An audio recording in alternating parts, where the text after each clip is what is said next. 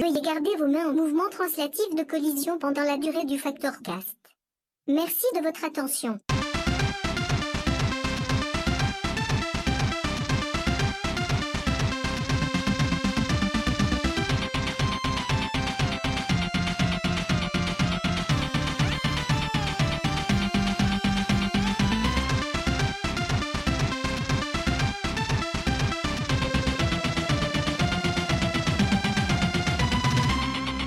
Vous écoutez le Factorcast. Bonsoir les pandas et les pandas et bienvenue dans ce 19e épisode du podcast de Factor News où on va s'engouffrer tête baissée dans un aspect très controversé du jeu vidéo. Rappelons-le, il en existe quelques-uns. On reproche aux jeux vidéo de promouvoir la violence, on leur reproche d'entraîner une addiction et depuis la nuit des temps, on reproche aux jeux vidéo de raconter une histoire. Et c'est de cet aspect très controversé dont nous allons parler avec The Pilot. Bonsoir. Bonsoir. Fougère, salut. Hello et notre très précieux invité pour cette émission, Anthony Jono, alias Ayam le Yeti. Bonsoir le Yeti. Bonsoir. Alors avant de te présenter euh, et de commencer le podcast proprement dit, euh, de présenter aux auditeurs, euh, je vais rappeler la situation très vite. Ça va aller, vous allez voir, il suffira de faire deux citations, de citer deux développeurs de jeux vidéo. voici le premier qui nous dit euh, les jeux numériques sont particulièrement adaptés pour raconter euh, des histoires et euh, raconter des histoires, faire des jeux un média plus personnel, c'est ce qui m'intéresse particulièrement aux jeux vidéo en tant que forme culturelle. Ça, c'est une citation de Anna Entropy, qui est une nana dont on a déjà parlé dans dans cette dans ce Factorcast, et puis même on en a parlé sur Factor News de, manière sporadique. elle a écrit un bouquin d'où vient cette citation en 2014, si je ne dis pas de bêtises. 2011, autant pour moi, qui s'appelle Rise of the Video Game Sinisters. 2011-2014. Bon, c'est pas très important. Euh, c'est un bouquin que j'ai découvert euh, sur euh, Merlan Free, qui est le site dont le Yeti est rédacteur en chef. Donc ça tombe à pic. Voilà, Anaotropie aujourd'hui est prof de jeux vidéo, carrément, à l'université de, j'ai déjà oublié son nom, à Chicago. Voilà, ça apprendra à pas prendre de notes. Et ça, c'est la première citation que je voulais mentionner. La deuxième, vous la connaissez peut-être déjà. elle a fait le tour du monde dix fois. c'est euh, l'histoire dans un jeu, c'est comme l'histoire dans un film porno. Euh, c'est supposé être présent, mais ce n'est pas si important que ça. C'est une citation de John Carmack qui est, connu pour avoir co-créé euh, Doom et Quake avec John Romero et toute son équipe d'id Software.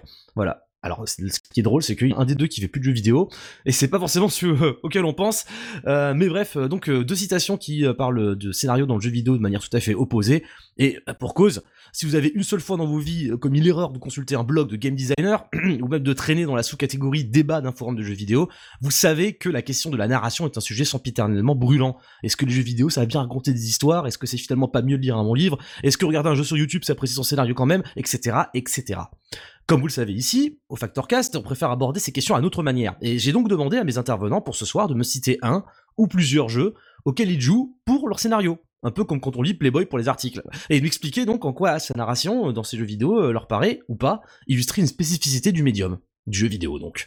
Alors le Yeti, nous n'allons pas commencer par toi pour ce tour de table, mais je vais quand même te présenter. Euh, tu es narrative designer, ce beau monde pour lequel je... Pardon? Exactement. Oui, voilà, j'ai eu peur, je me suis, je me suis planté d'entrée de jeu. tu es donc narrative designer, euh, ce fabuleux métier qui a peut-être une fiche au NISEP, je sais pas encore, il faut que je regarde. Donc tu es narrative designer de formation et de métier, puisque tu as fait l'écart et le CEEA, deux écoles basées à Saint-Denis et Paris respectivement. Euh, tu bosses depuis presque 10 ans maintenant, tu es passé par Ubisoft à Lille, Azobo Studio à Bordeaux, Sumo Digital à Sheffield en Angleterre, et à présent tu bosses sur un simulateur de taxi parisien qui s'appelle Night Call, comme la chanson de Kavinsky. Est-ce que j'ai tout bon? Euh, Tout à fait. Euh, juste pour corriger, je ne suis plus rédacteur en chef de Marlon Free. malheureusement, ça fait. Oui, j'aurais dû te reprendre tout à l'heure, mais ça fait quoi 3 ou 4 ans maintenant que je, je lis encore, je file de temps en temps des coups de main, mais je ne suis plus rédacteur en chef. J'ai plus le temps de m'occuper de ça malheureusement. D'accord, ok. Mais, tu l'étais à l'époque. Euh, oui, tout à fait. Oui, tout à fait. On était, euh, on faisait partie des fondateurs avec euh, Martin Lefebvre et, et, et Duval qui, qui chez Arkane sur Dishonored et c'était une super expérience. C'est vrai que moi, au bout d'un moment, j'ai plus vraiment eu le temps de m'en occuper sérieusement. Voilà. Et en plus sur le Merlan Free, il y avait pas mal de, de, justement de débats en tout genre. Je me rappelle que j'imagine que Martin et toi et les autres avaient eu l'occasion de discuter de narration, je pense, dans les colonnes de ce site. Tout à fait. Ouais, c'était un, c'est un, un, super endroit. Les articles sont tous encore lisibles. Euh, on, on, publie un petit peu moins souvent maintenant. Le, le hmm. site a été plus ou moins repris par des, euh, des gens avec qui on, qu'on aime beaucoup lire. Moi, j'adore lire ce qu'ils font. Euh, Laurent Bro, notamment. Euh, c'est quand même un peu plus jeu PC, un peu plus de simulation, de, de choses comme ça, mais c'est toujours un, Sur un plaisir, c'est un espace assez rare, je trouve, dans le, le, le monde, le, monde du jeu vidéo en France, quoi. ah bah c'est pas moi qui vais te, le faire dire le contraire, puisque il m'arrive aussi de citer euh, Merlin Free à deux trois reprises quand j'écris des articles sur Factor News, donc euh, ça reste une source de référence pour moi, effectivement. Euh, donc bref, passer ce petit moment de, de, de, congratulation, je vais plutôt me tourner vers The Pilot pour démarrer, et donc Zep, j'aimerais savoir si il y a un ou des jeux vidéo que tu préfères faire pour leur histoire. Alors il y a plein de jeux vidéo que j'aime bien faire pour leur histoire, mais quand j'ai réfléchi en fait à en sortir un, je me suis surtout demandé est-ce qu'il y a un jeu vidéo où je, enfin, où je joue pour l'histoire, mais où l'histoire n'aurait pas pu être portée euh, au cinéma ou dans un bouquin ou est-ce que le jeu vidéo était une composante importante dans le, dans le fait que, que l'histoire était intéressante? Oui. Et en fait, il y en a un qui m'est venu un petit peu en retard euh, à l'esprit, mais c'est tellement évident, c'est Civilization 5. En effet, c'est évident. Euh, Civilization 5, son, euh, son scénario. C'est euh, exactement ce que j'allais citer. Merci. bah, désolé. Alors c'est intéressant parce que effectivement, tu, as, tu as mis le doigt dessus. Hein, The Pilot, il s'agit un petit peu de voir en quoi, dans certains jeux vidéo, l'histoire peut être plus intéressante ou la, la, narration peut être plus prenante qu'il y a une autre forme d'expression culturelle, on va dire. Voilà. En fait, c'est toujours beaucoup plus prenant parce que tu es, immergé dans, dans, le jeu, donc tu, tu réalises des actions. Quand tu tues quelqu'un, c'est toi qui presse la gâchette pour, pour tirer. À ce niveau-là, c'est toujours plus immersif, mais ça, enfin, c'est au niveau de le, du ressenti plus que de, de la narration. Oui, alors tu me diras, euh, tu peux faire ressentir, en faisant ressentir des choses, tu fais aussi, tu permets de faire passer euh, des, des, morceaux d'histoire aussi. Tu parlais de oui, oui, tirer sur la gâchette. Il y a beaucoup de jeux dans lesquels euh, le meurtre, on va dire, n'est pas forcément un élément narratif, mais certains le font justement. et les exemples sont nombreux. On va pas les citer maintenant tout de suite, mais parfois faire faire quelque chose aux joueurs fait partie aussi de l'histoire. Mais alors, du coup, tu me cites Civilization 5. Moi, je suis étonné parce que, bah, comme pas mal de monde, Civilization 5 pour moi, c'est le jeu où tu peux euh, tu peux jouer Gandhi, mettre une bombe nucléaire sur euh, les, Indiens d'Amérique, mais après, euh, c'est. Et eh ben voilà, tu as exactement résumé. Tu peux faire tout ce que tu veux. C'est le seul jeu où tu peux inventer ton histoire et, et pas la, la, la, moine, c'est l'histoire de l'humanité. L'histoire avec un grand H. Donc tu joues pour la histoire, quoi. Mais oui. Et tu peux vraiment tout faire. Si tu as décidé d'être pacifiste ou de tuer tout le monde, so be it, mais tu peux faire vraiment n'importe quoi à n'importe quel moment. Et c'est le seul jeu où, en jouant uniquement contre l'ordinateur, je me suis dit, ah lui, je vais lui péter la gueule parce qu'il me pète les couilles depuis le début de la partie et euh, c'est mon ennemi et, euh, et voilà. Et tu étais, étais, en conflit avec lui et tu t'inventes des histoires. Tu t'essayes de faire des traités de paix en disant, ah oui, mais lui, il va, il va me poignarder dans le dos et c'est une, ouais, c'est une, une fabrique à, histoire euh, fabuleuse, je trouve. Mais, mais, mais alors, ça risque pas d'être un peu limité Genre, est-ce que c'est pas juste tel pays attaque tel pays, euh, adopte tel euh, système politique, utilise telle arme, fin de l'histoire Non, et encore moins dans les derniers, où si tu veux faire ça, en général, tu te...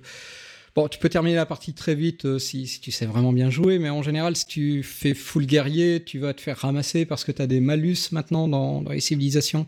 Et au plus tu vas attaquer, au plus ton pays va être grand et au plus la logistique de ton pays va être compliquée. Tu vas reprendre du retard technologique et au final, tu vas quand même te faire rouler dessus.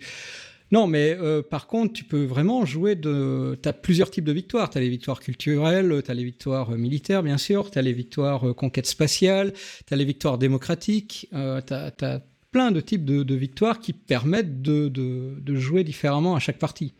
Donc c'est pas juste les verts s'allient les bleus et se battent avec les jaunes, et la partie suivante, les jaunes s'allient avec les verts et se battent les bleus. C'est un petit peu ça dans le déroulé de l'histoire, mais disons que tu peux emprunter une voie ou l'autre dans dès le départ ou simplement être obligé de le faire au, fur et à mesure que la partie se déroule, ne serait-ce que le, point de vue religieux. Est-ce que tu vas créer un peuple qui va être religieux ou pas? Mais si t'es pas religieux, tu vas te mettre à dos les, populations qui, elles, sont religieuses. Alors qu'est-ce que tu fais? Tu te convertis ou tu les, tu rentres en guerre contre elles? Enfin voilà. Tu, oui, mais c'est intéressant parce que c'est un investissement euh, dans l'histoire qui demande d'aller un peu plus loin que les simples intitulés. Tu, tu, moi, je, tu me parlais de civilisation, c'est vrai que j'ai pensé au 5 et j'ai aussi pensé au 2. C'est le premier que j'ai fait il y a longtemps.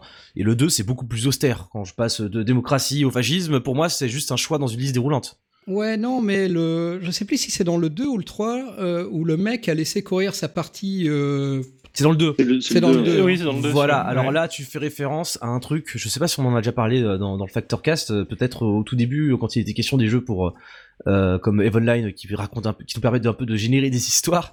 Et oui, euh, c'est euh, un truc qui s'appelle l'Eternal War, si j'ai pas de sottises, la guerre éternelle.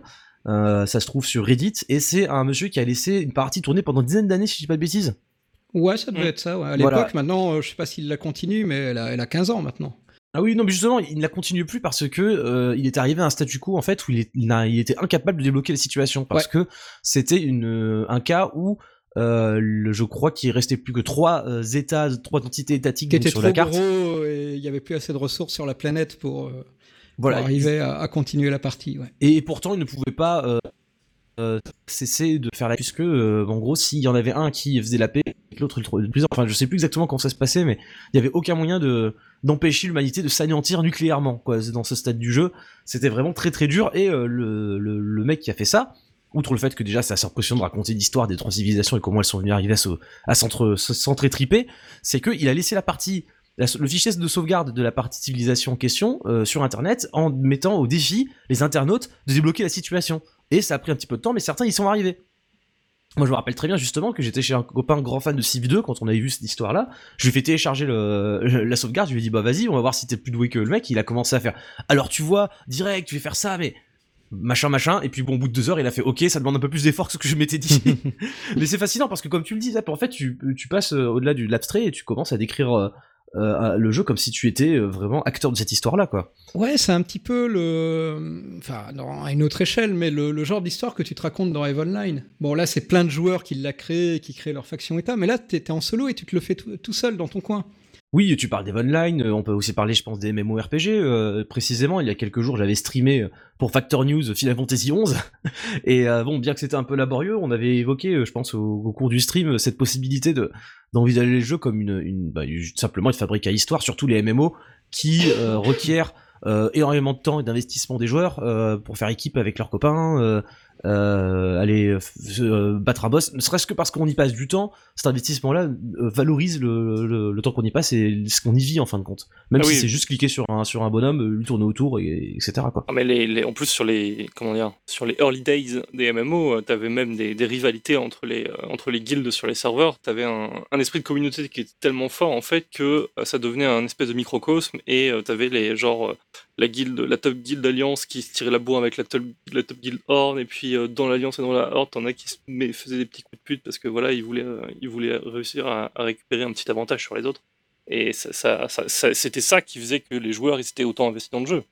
Concrètement. Oui, voilà, complètement. Mais là, on est vraiment sur un truc euh, émergent, euh, multijoueur. euh, Ouais. Enfin, c'est c'est vraiment une très narration méta qui aussi. vient- quoi. Oui, accessoirement, c'est très Ouais, méta. C'est Bah, c'est beaucoup de forums et de choses comme ça. Enfin, c'est Mm. C'est grandiose, mais c'est quand même en il y a dehors plus du jeu. d'histoires en dehors du jeu que dans le jeu. Ouais. Ouais. Yep. Alors, euh, le Yeti, tu me disais que tu allais citer toi-même Civilization 5 Ouais, comme bah, exemple c'est littéralement c'est le premier jeu que j'ai pensé quand on a commencé à discuter de, de faire ce podcast. Euh, moi, je suis j'aurais quand même cité euh, parce que je suis un très grand j'étais un très grand fan de Civilization et Civilization 2 c'est mon premier jeu sur PC quand Mhm. donc euh, voilà comme, enfin comme beaucoup de gens mais c'était vraiment le mon, mon, mon jeu pendant fétiche pendant très longtemps c'est vrai que j'aurais plutôt cité euh, Stellaris par exemple Euh, moi je suis pas je suis pas un immense fan des jeux paradoxes parce que je trouve ça généralement beaucoup trop compliqué j'ai pas du tout la- le cerveau Ah, pour ça Alors, rappelons-le, Stellaris, de quoi s'agit-il déjà? Alors, donc Stellaris, c'est un jeu de conquête spatiale euh, où on joue un empire. euh, on peut jouer un empire humain, robot, alien. Les, il y a plein d'aliens différents. C'est les mêmes mecs qui ont fait Crusader Kings et, et euh, Europa Universalis. C'est Ah. un, un jeu, euh, mine de rien, c'est quand même beaucoup plus complexe que Civilization. C'est beaucoup moins jeu de plateau que Civilization. Ce, que, ce qui est surtout ce que est devenu Civilization ces dernières, dans, les deux, dans les deux derniers euh, jeux qu'ils ont sortis, qui sont Ouais, c'est beaucoup moins organique. Ouais. c'est beaucoup moins. Moi, j'ai- j'aime beaucoup. Hein. Moi, J'aime beaucoup. J'ai beaucoup aimé le 5. Le 6, je suis un peu mitigé quand même, mais le 5, j'ai vraiment adoré. Mais c'est vrai que c'est quand même devenu des jeux de plateau quelque part, euh, avec des règles, des choses très, euh, très mécaniques. Bah, C'est marrant parce qu'on en parlait dans l'épisode précédent du Factor Cast, précisément, Mm. de Paradox et de jeux de plateau.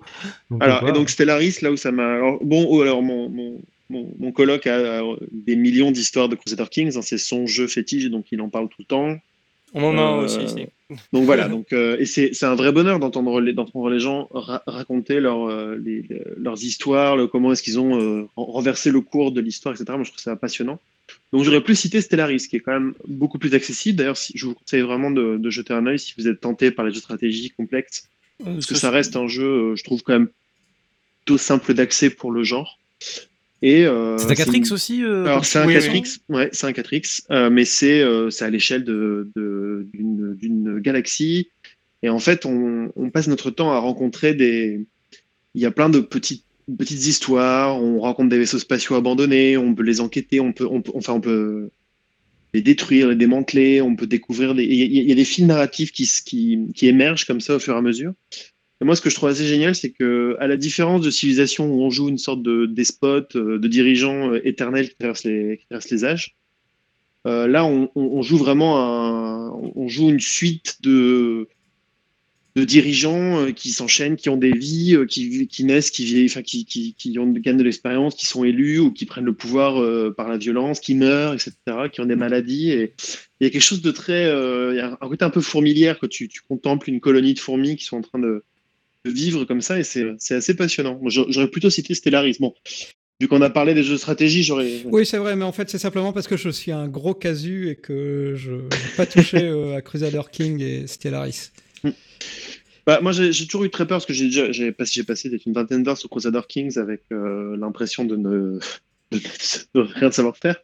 Stellaris est quand même beaucoup plus accessible. Et puis, il y a une la surcouche narrative euh, est vraiment plaisante. Quoi. Et en plus, on peut jouer plein de choses différentes. On peut jouer des aliens qui vivent dans l'eau. On peut jouer des, des, des, robots. On peut remplacer sa race humaine par des androïdes, par des cyborgs, etc. Donc, il y a, il y a vraiment plein de choses en termes de, en termes d'univers et de, de, narration qui sont assez, euh, assez plaisantes.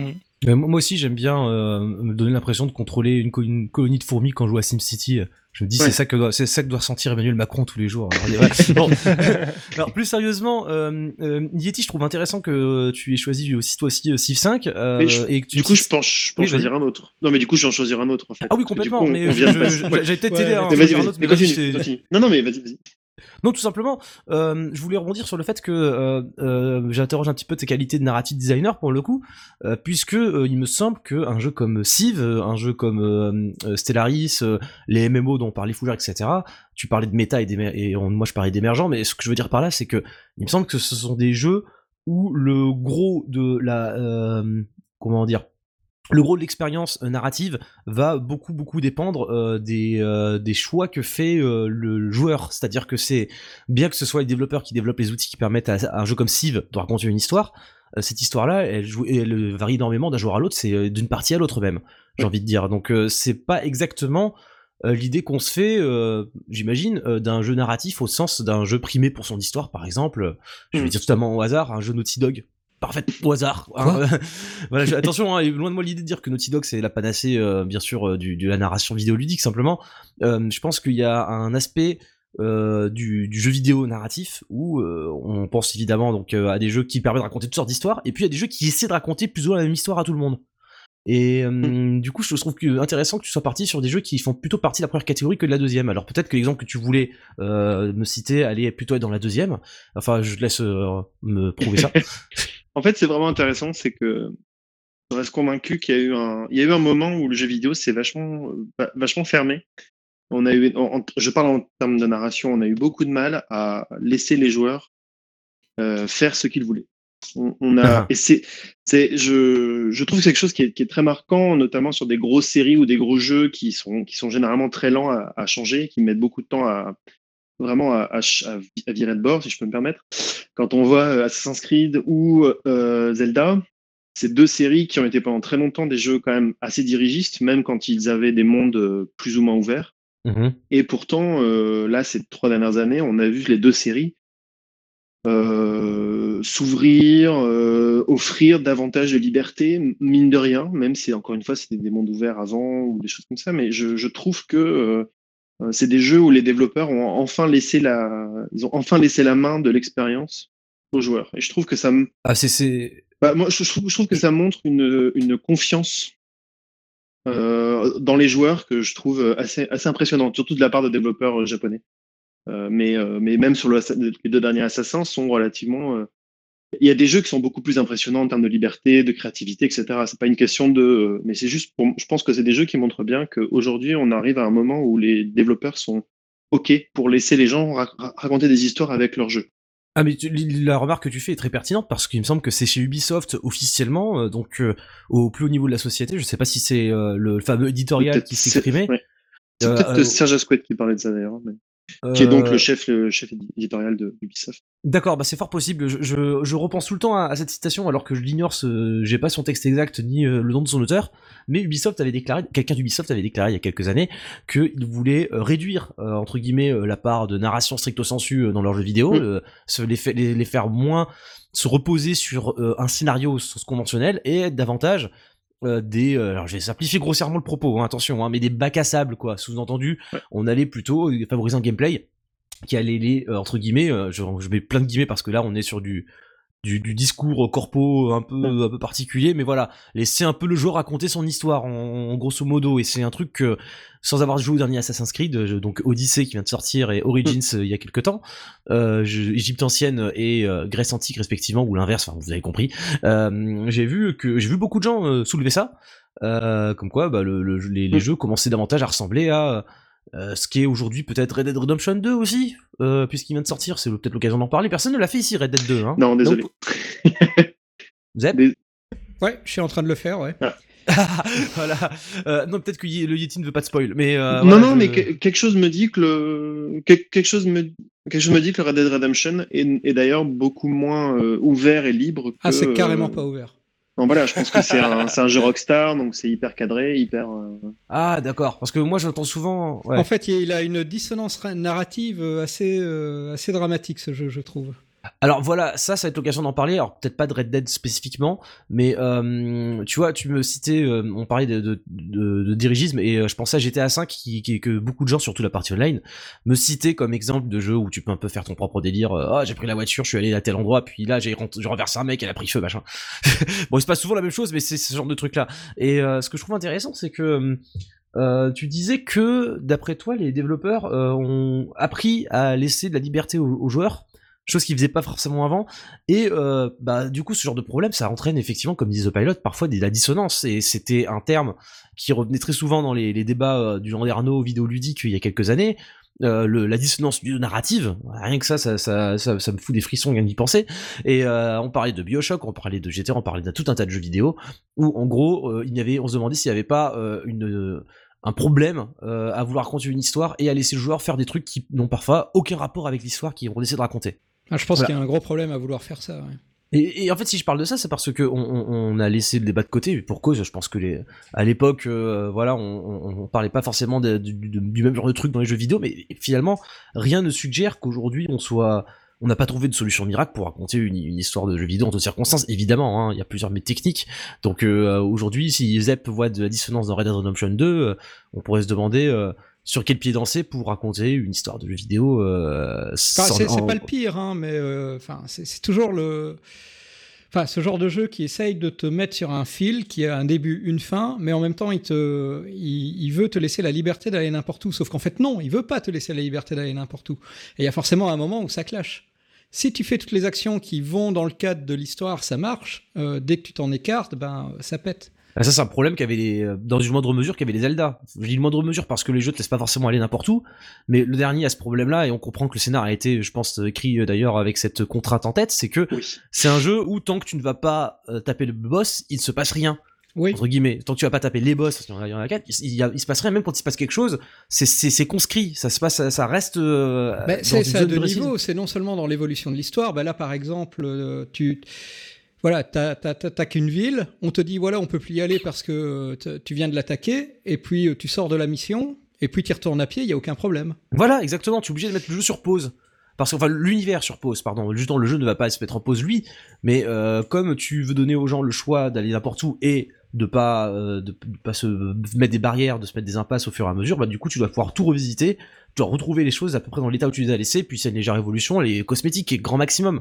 C'est un peu complexe quoi. euh, C'était dans y avait- Xenoblade Chronicle 2 qui avait ça aussi euh, Oui, sur, oui. Une, sur une Ouais, île ouais. où en fait tu étais censé être prisonnier. Et puis en fait tu, tu peux juste te téléporter n'importe où sur la carte. Oui, ça n'a aucun sens.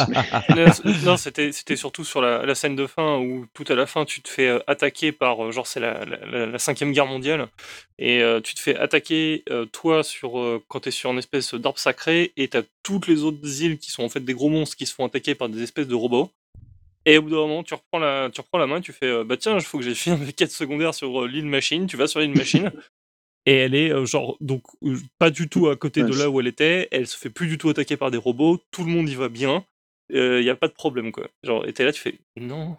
Et ouais, voilà, c'est ça. Mais ça, pareil, moi je repense à des moments de Wind Waker, des moments Skyward Sword dans les Zelda où il y avait ce problème-là, et à chaque fois, les développeurs devaient se contorsionner pour, pour donner un peu de cohérence, et pas toujours avec succès d'ailleurs. Sauf qu'il n'y a jamais vraiment de bonne solution. Je, repense toujours à cette, dans Final Fantasy XV, le sommet qu'ils aient trouvé pour autoriser les joueurs à retourner dans l'open world une fois qu'on est rentré dans l'espèce de grand couloir qui fait les cinq ou six derniers chapitres du jeu, c'est mhm. un, chien qui, quand on le caresse, nous rappelle euh, ah ça nous rappelle avant et donc il y a un flashback. Ça rappelle quand je étais bien. et, en fait les en fait je trouve intéressant c'est moi je trouve que c'est une idée quand même qui est assez poétique, c'est assez rigolo. Bon c'est pas du tout crédible, ça n'a aucune cohérence de, d'avoir un flashback sur un chien. Mais ils ont essayé. Mais ils ont essayé et je trouve que l'idée est quand même assez jolie, mine de rien. Et, du coup, on comprend pourquoi est-ce qu'ils l'ont mis parce que les, ils aimeraient bien que les gens retournent dans cet open world, donc ils ont bossé avec des fous pendant 4 ans. Et malheureusement, bah, bah, tu peux pas quoi. Euh, mais c'est intéressant. Je pense que tous les exemples qu'on a donnés, euh, enfin la dissonance, la dissonance narrative, je pense aussi qu'elle est moins grave aujourd'hui parce que les jeux sont beaucoup plus permissifs. Après, tu as l'autre type de dissonance, c'est dans, dans, les Uncharted et compagnie, où tu as le, le, personnage qui, qui, est humain, qui a des remords, machin, et puis après, il tue tout un village. Oui. Ah oui, alors ça c'est autre chose aussi. Euh, bah d'ailleurs, euh, je sais pas comment Uncharted 4 s'en sort à ce niveau-là, mais il y a une même blague à la fin du 2. Si je me rappelle bien, le boss de fin te taunt et te sort une petite blague du style bah alors t'as tué un million de personnes. Mais bon après, euh, le mec s'en sort avec une réplique à la Jones du style je m'en balèque lol. Mais il y a de ça, oui, bien sûr. Mais alors, pour, pour parler de liberté et de pas de liberté, moi je pense à un autre exemple aussi qui, euh, qui, qui, plaisait énormément euh, chez les critiques quand il est sorti, c'est Firewatch. Est-ce que t'as fait Firewatch, Yeti? Ouais, oui. Voilà. Parce que Firewatch, pour le coup, je me rappelle que ça m'a fait un effet particulier. Je l'ai joué et je me suis vraiment cru pendant un temps que j'allais vraiment faire un simulateur de randonnée. Parce que bah, mm. tu débarques à cette carte, cette tour, ce, ce, ce paysage vraiment très euh, luxuriant et, et ce délire où tu regardes une carte. Moi je me suis dit, mais s'il y a fantastique à faire là-dedans. Moi, je veux centimètres carré de ce truc. Et en fait, non, parce que Firewatch est un jeu narrativiste, même. Je pense, je sais pas si, tu tolères euh, mon emploi du mot. Hmm J'ai pas entendu, ça a coupé juste quand tu l'as dit. Oui, ça coupe un peu ah, quand tu parles. Ça coupe un peu quand tu parles, ouais. Pardon, quand tu parles trop longtemps, par hasard, dès que tu parles longtemps, ça, ça coupe. Ah bah c'est mystique ça, c'est vraiment une punition divine. Décidément, le karma sans doute. Euh, je, je, voulais parler de narrativisme en fait, euh, qui est un, un mot que j'ai vu employer euh, sur certains blogs, euh, mm. pareil dans ce contexte-là, pour simplement dire qu'il y a des jeux narratifs et des jeux narrativistes dans le sens où certains jeux vont vraiment axer euh, tout leur, disons, tout leur principe de jeu vidéo autour de la narration avant tout le reste. Excuse-moi, Zap, tu disais quelque chose? Tout, tout leur gameplay. Oui, voilà, ou tout leur gameplay si on veut, ouais, euh, exactement. Mais, il y a du gameplay dans un Life is Strange 2, mais euh, ça tourne que autour de faire des choix narratifs. Euh, par exemple, ça peut tout à fait être ça, voilà. après, il n'y a pas que ça, se balader, la, façon dont le personnage se déplace et interagit avec ce monde, quoi. Excuse-moi, Izzy un... Non, moi j'ai toujours un souci avec cette idée de, de quantité de gameplay nécessaire pour qu'un jeu soit un jeu. Oui. je veux dire, on est tous capables de faire la différence entre un livre et un film, a priori. On n'a pas besoin d'avoir des, règles qui disent qu'un un film, c'est forcément des images en 24 images secondes. je sais pas, personne jamais ne s'est dit, mince, euh, quand est-ce que c'est plus un film? Enfin, je, Et je trouve que le jeu vidéo a un problème, c'est qu'on a très envie de, de catégoriser les, les, choses. Parfois, euh, parfois c'est nécessaire. Hein, on a grandi, euh, on a tous grandi à une époque où tous les jeux étaient des, étaient des quelque chose like parce qu'on avait besoin de, c'était tellement euh, nouveau qu'on avait besoin de dire, non, non, mais c'est comme ce jeu que tu connais bien, mais c'est différent, mais c'est la même chose. Enfin voilà. Mmh. Aujourd'hui, c'est moins le cas. notamment il y a sur un petit peu le cas, pardon. Il y, a quand même un petit peu le cas au cinéma. Hein. Il y a certains films qui sont tellement expérimentaux qu'on se pose réellement la question est-ce que c'est réellement des films? Les films d'Andy Warhol, les trucs comme ça? Ouais, sans même aller si loin, euh, les, films de Lynch, euh, il y en a certains, il y en a qui, qui se posent sérieusement la question. est-ce que aujourd'hui non Oui, peut-être aujourd'hui, mais à l'époque. vraiment. et à l'époque, je, je, me demande, bon, je, je, je, sais pas, je, sais pas si mes parents, quand ils allaient au cinéma, se disaient, hmm, est-ce que c'est un film ou est-ce que c'est un, une œuvre d'art de, moderne Non, mais c'est intéressant comme question. Je je pourrais pas vraiment y répondre. Je j'ai pas fait d'études sur la manière dont les malheureusement sur la manière dont le cinéma était perçu dans les années 80. Par. Ah non mais euh, mais c'est une super bonne question. Moi, je, suis passionné par la question du genre, euh, euh, de se dire qu'est-ce que c'est un genre dans un film, parce qu'on a toujours une idée de, il y a des drames, il y a des thrillers, il y a des films d'action. Et je trouve que le, jeu vidéo a beaucoup de mal avec ça. Il faut vraiment que quand un jeu n'est pas exactement comme on peut pas le mettre dans une case, c'est un peu compliqué. Donc cette idée de narration et narrativisme m'embête un petit peu, c'est parce que du coup, est-ce qu'il y a moins de gameplay dans Life is Strange que dans Tetris? Alors que dans Tetris, on n'utilise que deux boutons sur la version Game Boy. Enfin, tu vois, ce que je veux dire, c'est il y, a quelque chose où c'est quoi? Il faut qu'on compte, faut qu'on compte les nombres, le nombre de, de contrôles, de boutons utilisés, à, quel moment un jeu est un jeu. Enfin, euh, il y a Mini ah qui est sorti euh, cette année là, euh, le, un petit jeu par des de, de Lambir qui est en, noir et blanc, qui est un jeu où toutes les 30, tu meurs toutes les 30 secondes. Et on a fait le test de Minute sur Factor News. vraiment, c'est un, c'est un, vraiment un tout petit jeu, c'est un truc vraiment très intéressant. Je pense pas que ce soit complètement réussi, mais c'est vraiment passionnant comme, comme sujet. Mais est-ce que c'est plus un jeu vidéo que, la Life is Strange, je, suis pas sûr. Je trouve ah la question un peu bizarre. mais c'est ouais. mais c'est pour ça que la question de narrativisme, euh, je pense qu'il y a des gens qui aiment bien savoir, il y a beaucoup de gens qui aiment bien savoir à quoi ils jouent avant d'y jouer. Donc ils ont besoin de savoir euh, s'il va y avoir des systèmes, si ça va être compliqué, euh, comment ça va se jouer, etc., etc.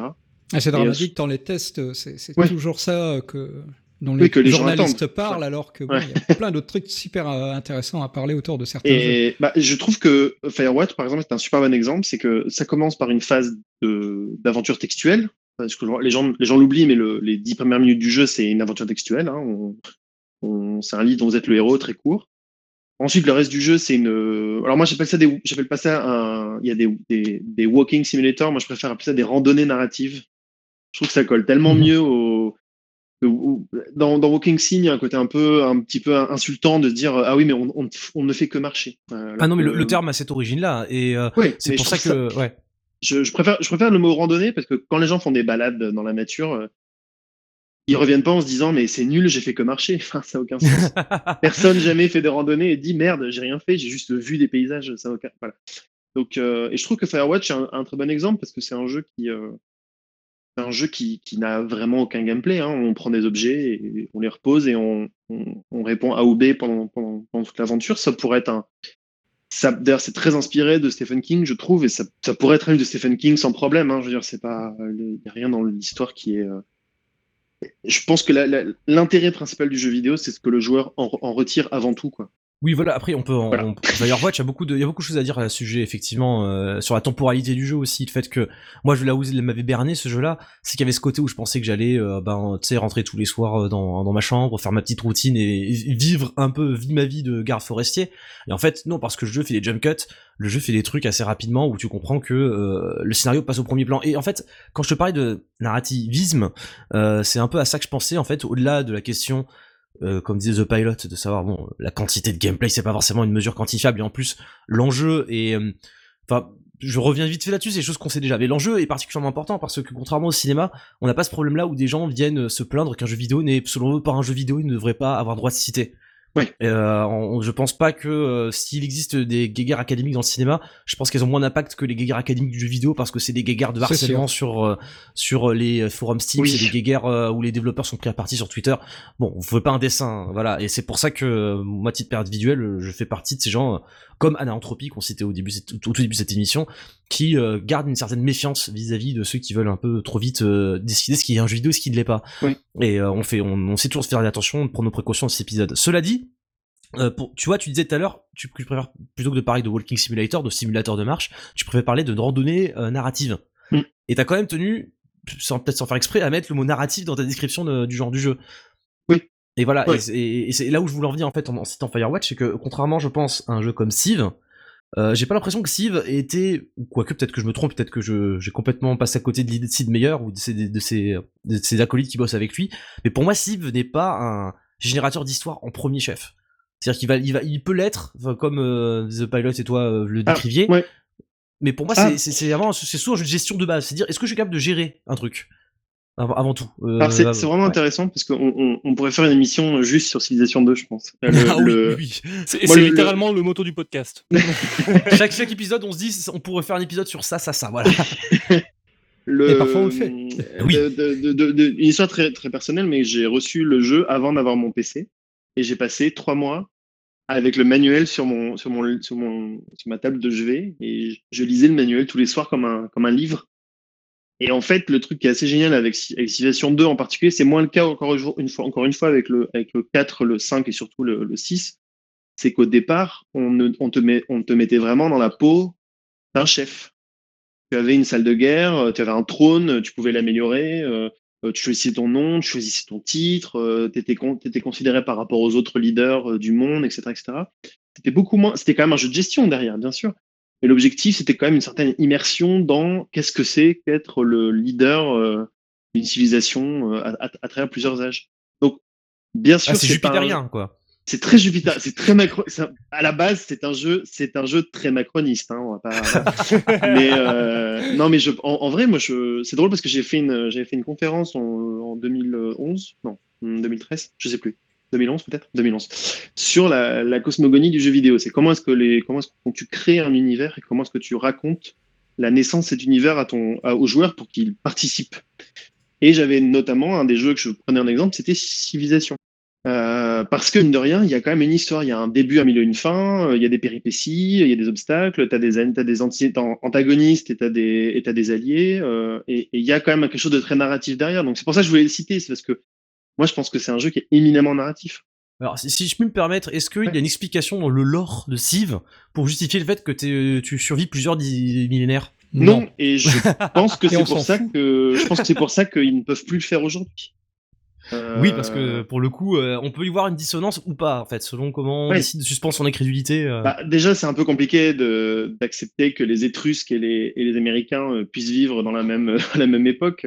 oui. Que, que, que, Genghis Khan se retrouve à, dealer avec Abraham Lincoln. Enfin, il y a quelque chose de très étrange hein, quand même dans, dans la, pense dans la, la, manière dont je trouve que le jeu s'est vachement perdu dans quelque chose où ils ne savent plus vraiment s'ils sont euh, est-ce qu'ils sont cartoon, est-ce qu'ils sont réalistes, est-ce que c'est un jeu de gestion, est-ce que c'est un jeu de plateau, est-ce que c'est une simulation, est-ce que c'est et pour moi ils sont ils sont paumés, enfin depuis le 4 ils sont vraiment perdus quoi. Donc euh, moi j'ai bien aimé le 5 parce que c'était quand même très jeu de plateau, très euh, mmh. wargame avec des hexagones et machin, il y a quelque chose de très oui voilà, c'était objectivement c'était redevenu un jeu vidéo. Et là le dernier, je trouve qu'ils sont repartis un peu sur un truc un peu ça marche pas très bien.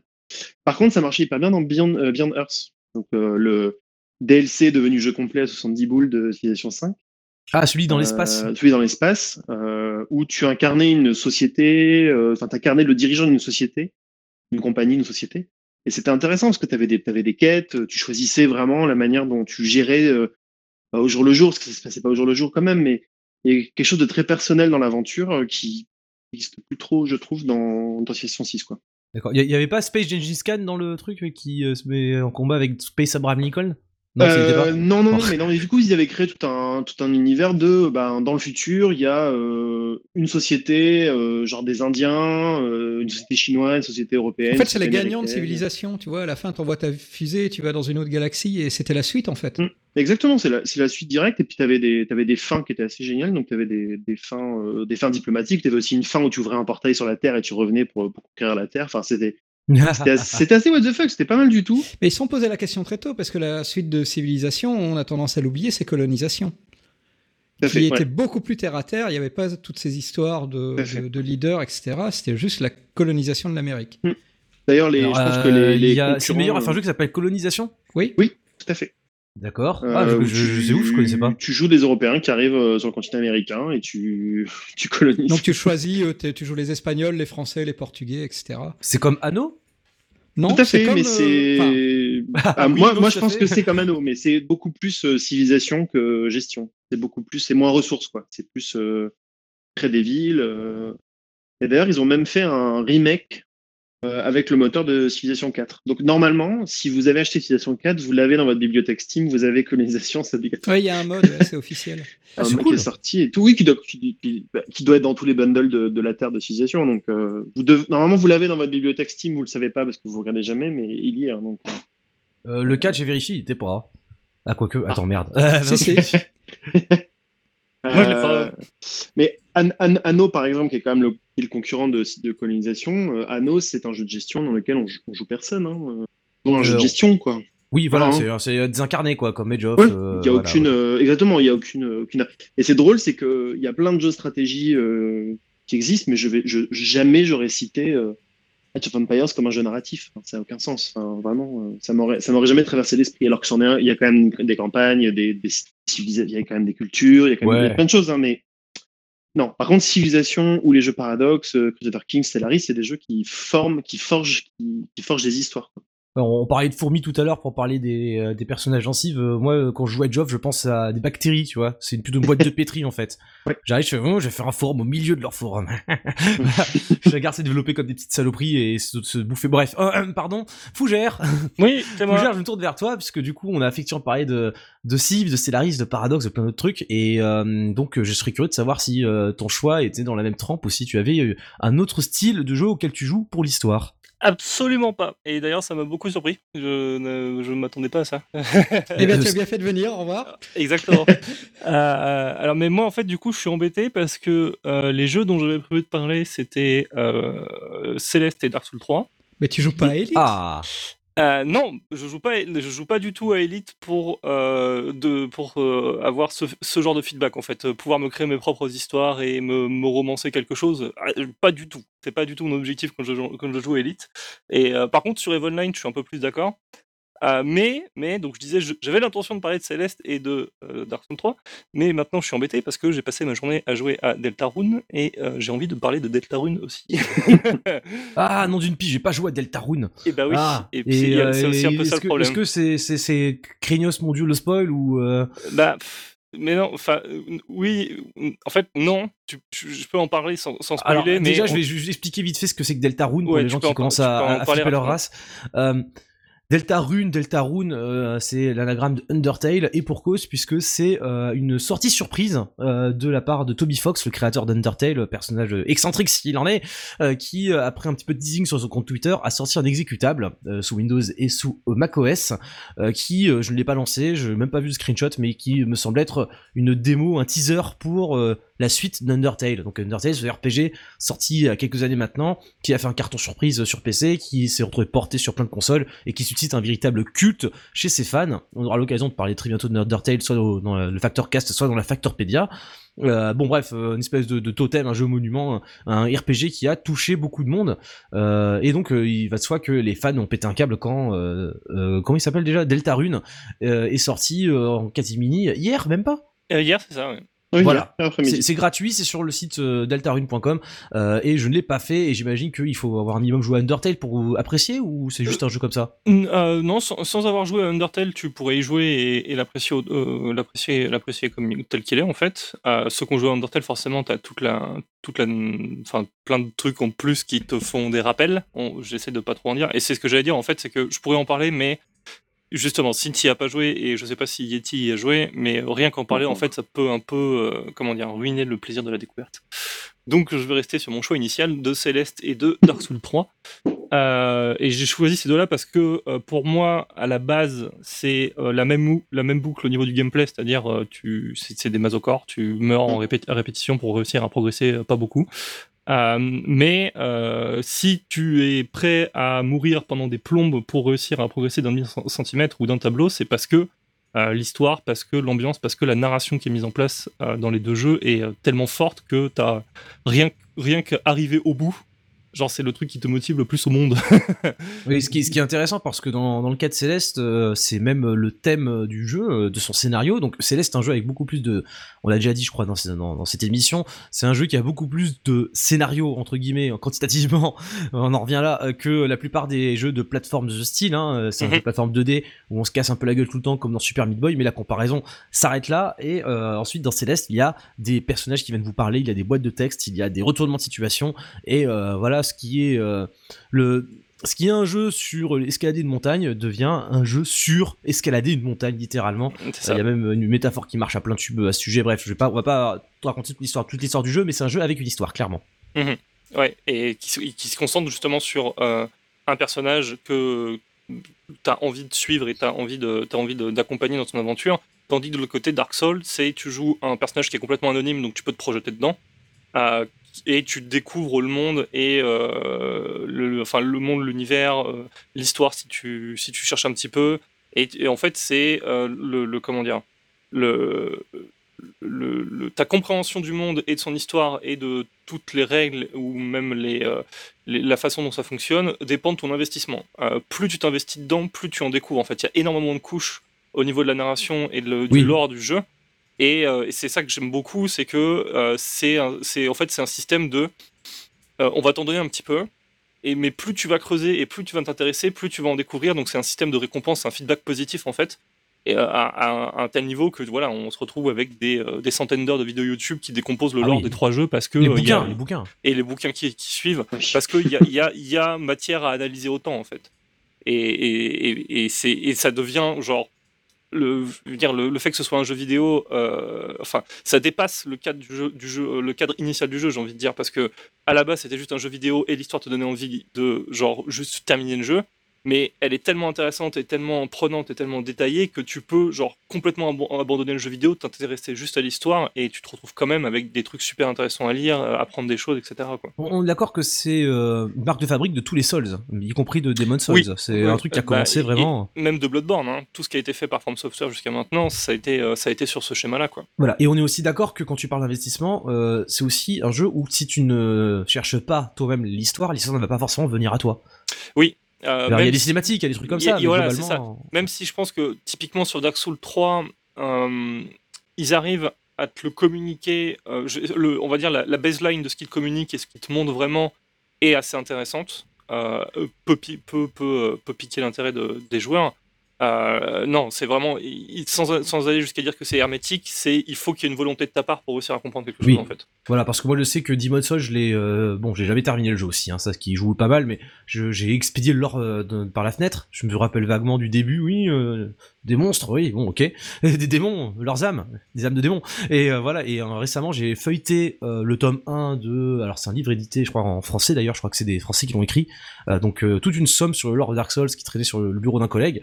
Et j'ai feuilleté sur les, les pages de Demon's Souls, je fais oh là là là là, tu vois, genre, j'étais, j'ai jamais soupçonné un, un, un, truc pareil. Moi, mm. Demon's Souls, c'est, euh, oh, il y a la mine, oh, il y a le château, il y a le poison et voilà les squelettes hein, et puis c'est j'étais pas allé plus loin et euh, mais par contre quand tu vas loin euh, manifestement enfin j'imagine que si l'engouement est tel c'est que il y a quelque chose derrière alors que Céleste pour le coup c'est un jeu moi personnellement j'ai plus subi le scénario qu'autre chose ah ouais?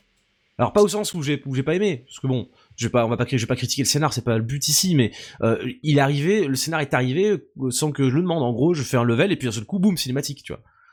C'est euh, plus traditionnel non, comme manière raconter C'est plus traditionnel et puis aussi, tu vois, c'est aussi ça, c'est que c'est Céleste, elle est pas, elle est pas, elle est, j'allais dire, elle est pas profonde l'histoire. Si, mais elle est pas profonde en termes de, de contenu et en termes de, hmm. de, de détails. Oui, elle, bien est, sûr. elle est profonde en termes de ressenti, en termes d'émotion, en termes Il y a peu de, personnages, peu de, c'est une certaine unité de temps relative, euh, euh, voilà quoi. Mais mais il y a mais il y a un il y a un sens de la de la métaphore, de l'allégorie et du sous-texte qui est, euh, qui est qui est extrêmement fort tout le long du jeu. Et, euh, et c'est pour ça que ça arrive à capturer l'intérêt. C'est pour ça mm. que ça arrive à te à te comment dire à t'engager tout simplement. Et, euh, et moi, c'est vraiment comme ça que j'ai pris le sujet en fait. C'est à quel moment euh, l'histoire dans un jeu fait que j'ai envie d'y jouer pour l'histoire et pas pour le jeu. Parce que euh, les, jeux où j'ai envie d'y jouer pour le jeu, c'est euh, des jeux genre prototype. c'est juste tu sautes dans le tas, tu massacres tout, t'as as ton petit délire de, de super puissance et puis voilà quoi. le dernier Spider-Man. J'y ai pas joué parce qu'il est sorti sur console, malheureusement. Yeti, c'est toi qui as problème de gorge? Oui, oui. adoré le Spider-Man, mais c'est le c'est le c'est le c'est le meilleur Big Mac de la terre quoi. voilà. mais, alors mais c'est vraiment le meilleur Big Mac de la terre. Mais ça reste un Big Mac. Oui, mais ça reste le meilleur Big Mac de la terre. on peut pas manger du caviar tous les jours non plus. Enfin, tu vois, faut. ah oui, voilà, faut, savoir un petit peu. Euh, tu des burgers qui sont des Big Mac. Enfin, la métaphore est particulière, mais ok, je vois ce que tu veux dire. Euh, c'est un gros divertissement, quoi. Ah, mais c'est tellement bien fait. Enfin, je sais pas, moi, je, suis quand même assez estomaqué par, euh, un, truc hyper intéressant, je, je, je, je suis désolé de rebondir sur euh, Dark Souls et alors si j'ai pas joué à Céleste malheureusement euh, parce que c'est beaucoup trop difficile pour moi, je suis une grosse quiche sur cette plateforme.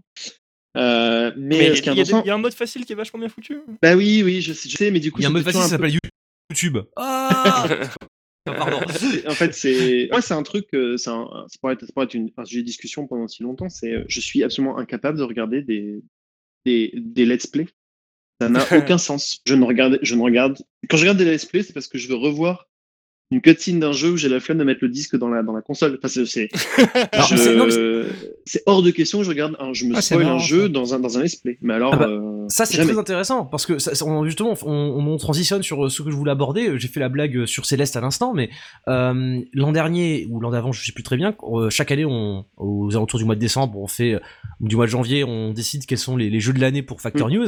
Mhm. Et euh, on, avait, on à chaque fois on trouve une catégorie à la con et on avait choisi une catégorie il y a quelques années, je crois, qui était le jeu que t'as préféré regarder plutôt que jouer. Oui. Le et, jeu que tu as euh, joué et sur curieusement, YouTube. chacun avait un truc à proposer à, nominer, à nominer dans ces catégories. genre, il y a pas, il y a personne qui n'avait pas à un moment donné maté peut-être pas l'intégralité d'un jeu, mais une bonne partie d'un jeu sur YouTube. Ouais. Euh, moi, je sais que c'est un truc que, que, que personnellement j'ai pas le, le- la curiosité de faire à titre personnel. Par contre, des fois, je vais chez des copains. J'en ai un en particulier qui est très Twitch. Il est très branché Twitch et euh, quand je lui parle de jeux, euh, de Red Dead par exemple, où il me fait ah oui oui oui ça tue ça tue ce jeu. Je fais, tu l'as fait Je fais non non. Je regardé un mec le faire pendant des heures. Bah, c'est ça. Eh ben, Euh, les- les- il y a un an, j'étais chez, chez un de mes potes qui, euh, qui n'a pas trop le temps de jouer, Enfin, qui me dit ah j'ai plus le temps de jouer, j'ai plus, en ce moment j'ai plus le temps de jouer, de toute façon j'ai pas le temps, j'ai plus le temps de jouer, blablabla.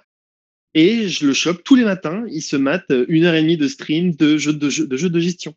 Donc il regarde des gens jouer à Stellaris, à Northgard, à, à City Skylines. Et je dis mais ça n'a aucun sens. Ah, mais alors, vois, Moi, ça me dépasse peut-être encore plus d'avantages que de regarder une, que de regarder une histoire, en fait. C'est des, du coup, je, je, je veux bien regarder des vidéos pour apprendre des trucs et astuces sur un jeu. Dans, dans, dans le cas de jeux de gestion, je trouve que ça fait quand même sens. Mais euh, je regarder des gens jouer à des jeux de gestion à ma place, je trouve ça encore, c'est encore pire. je sais pas. Mais ça c'est dingue paradoxalement parce que je peux imaginer sans euh, tout- bon je suis assez d'accord avec toi dans l'absolu hein, à titre individuel mais je peux imaginer qu'on ait envie de regarder un jeu de gestion pour voir l'histoire que quelqu'un d'autre raconte justement. Et c'est Euh, exactement ce que j'allais dire. Merci Fougère. Désolé j'aurais dû te laisser la parole. parce que euh, parce que quand il a dit Twitch, moi j'ai tilté et euh, ça m'a fait réagir parce que c'est ce que je disais tout à l'heure. Euh, je jouerai pas à Elite Dangerous pour me raconter mes propres histoires. Moi j'y joue pour farmer comme un porc, pour avoir le plus de thunes possible et avoir le plus gros vaisseau. Mais j'ai passé des plombes et des plombes et des plombes à regarder un streamer euh, qui s'appelle Soviet Womball, je sais pas si vous le connaissez, à jouer à Rimworld parce Ouais. que lui, pendant qu'il streamait, il racontait son histoire. C'est-à-dire qu'il il, il- il- il- il faisait office de narrateur de sa propre partie pendant son stream pour les, les mecs qui le regardaient. Alors Rimworld rappelle-nous vite fait ce que c'est? Alors Rimworld, c'est euh, C'est un chef-d'œuvre. c'est c'est Oh. beau- c'est- oui, c'est un c'est c'est c'est un peu Dwarf Fortress avec des graphismes qui font pas mal aux yeux. Euh, c'est un, un mec qui a, qui a codé euh, un, un- un- Pff, oh, c'est super compliqué mec. Oui j'avoue que ça a l'air C'est vaste. Pris un- le booster de non. Prison Architect pour faire Oui, ce Oui, jeu. voilà. Donc c'est un jeu C'est de ça. gestion. Tu gères une, euh, des survivants qui s'écrasent sur une planète. Tu gères leur euh, quotidien au jour le jour. Tu euh, récupères avec de la des- bouffe, tu chasses. euh, Avec des tonnes de systèmes interconnectés voilà. à base de Et la température euh, influe sur les maladies que tu vas choper, euh, Mm. la psychologie de tous les personnages font qu'ils interagissent les uns avec les autres d'une certaine manière. Tu peux avoir des psychopathes qui se mettent à tuer tout le monde, et ainsi de suite. Donc c'est, un... Et puis tu as aussi un système de génération de- d'événements aléatoires derrière qui tourne, qui fait qu'il va y avoir toujours un petit truc qui va venir euh, poker l'équilibre précaire que tu arrives à mettre en place. Et, euh, et, et parce que euh, lui, il s'était investi dans sa partie, genre le- tous les personnages qu'il avait, il les connaissait, ils avaient des noms, et quand il faisait des choses, il expliquait pourquoi il faisait ces trucs-là, parce que lui, il savait pourquoi il faisait ces trucs-là. Euh, et j'ai passé des plombs à le regarder parce que je trouvais ça super intéressant, quoi. Mais euh, c'est pas le genre d'histoire que moi, je, je- je- si je jouais à, Rimworld, j'y jouerais pour optimiser la meilleure base du monde et, euh, et défoncer tout, quoi. Ah ouais, mais Genre- c'est super marrant de regarder des, même des gens qui, pas forcément qui racontent des histoires, mais qui jouent pas super bien et de voir Oui. dans les merdes dans lesquelles ils arrivent Ouais. à se mettre eux-mêmes et comment ils essayent de, de- de s'en sortir. Euh, ça C'est super marrant. c'est un petit peu le, pro- le principe de mon stream de la dernière fois sur Final Fantasy 11 tu vois. c'est- Mais ça, c'était des problèmes techniques. C'était Au début oui mais euh, comment vois, battre l'interface du jeu. Le pire premier boss. Exactement.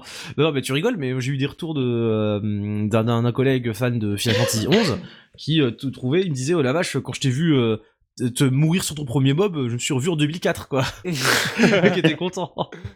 Euh, oui bah oui bah alors bon.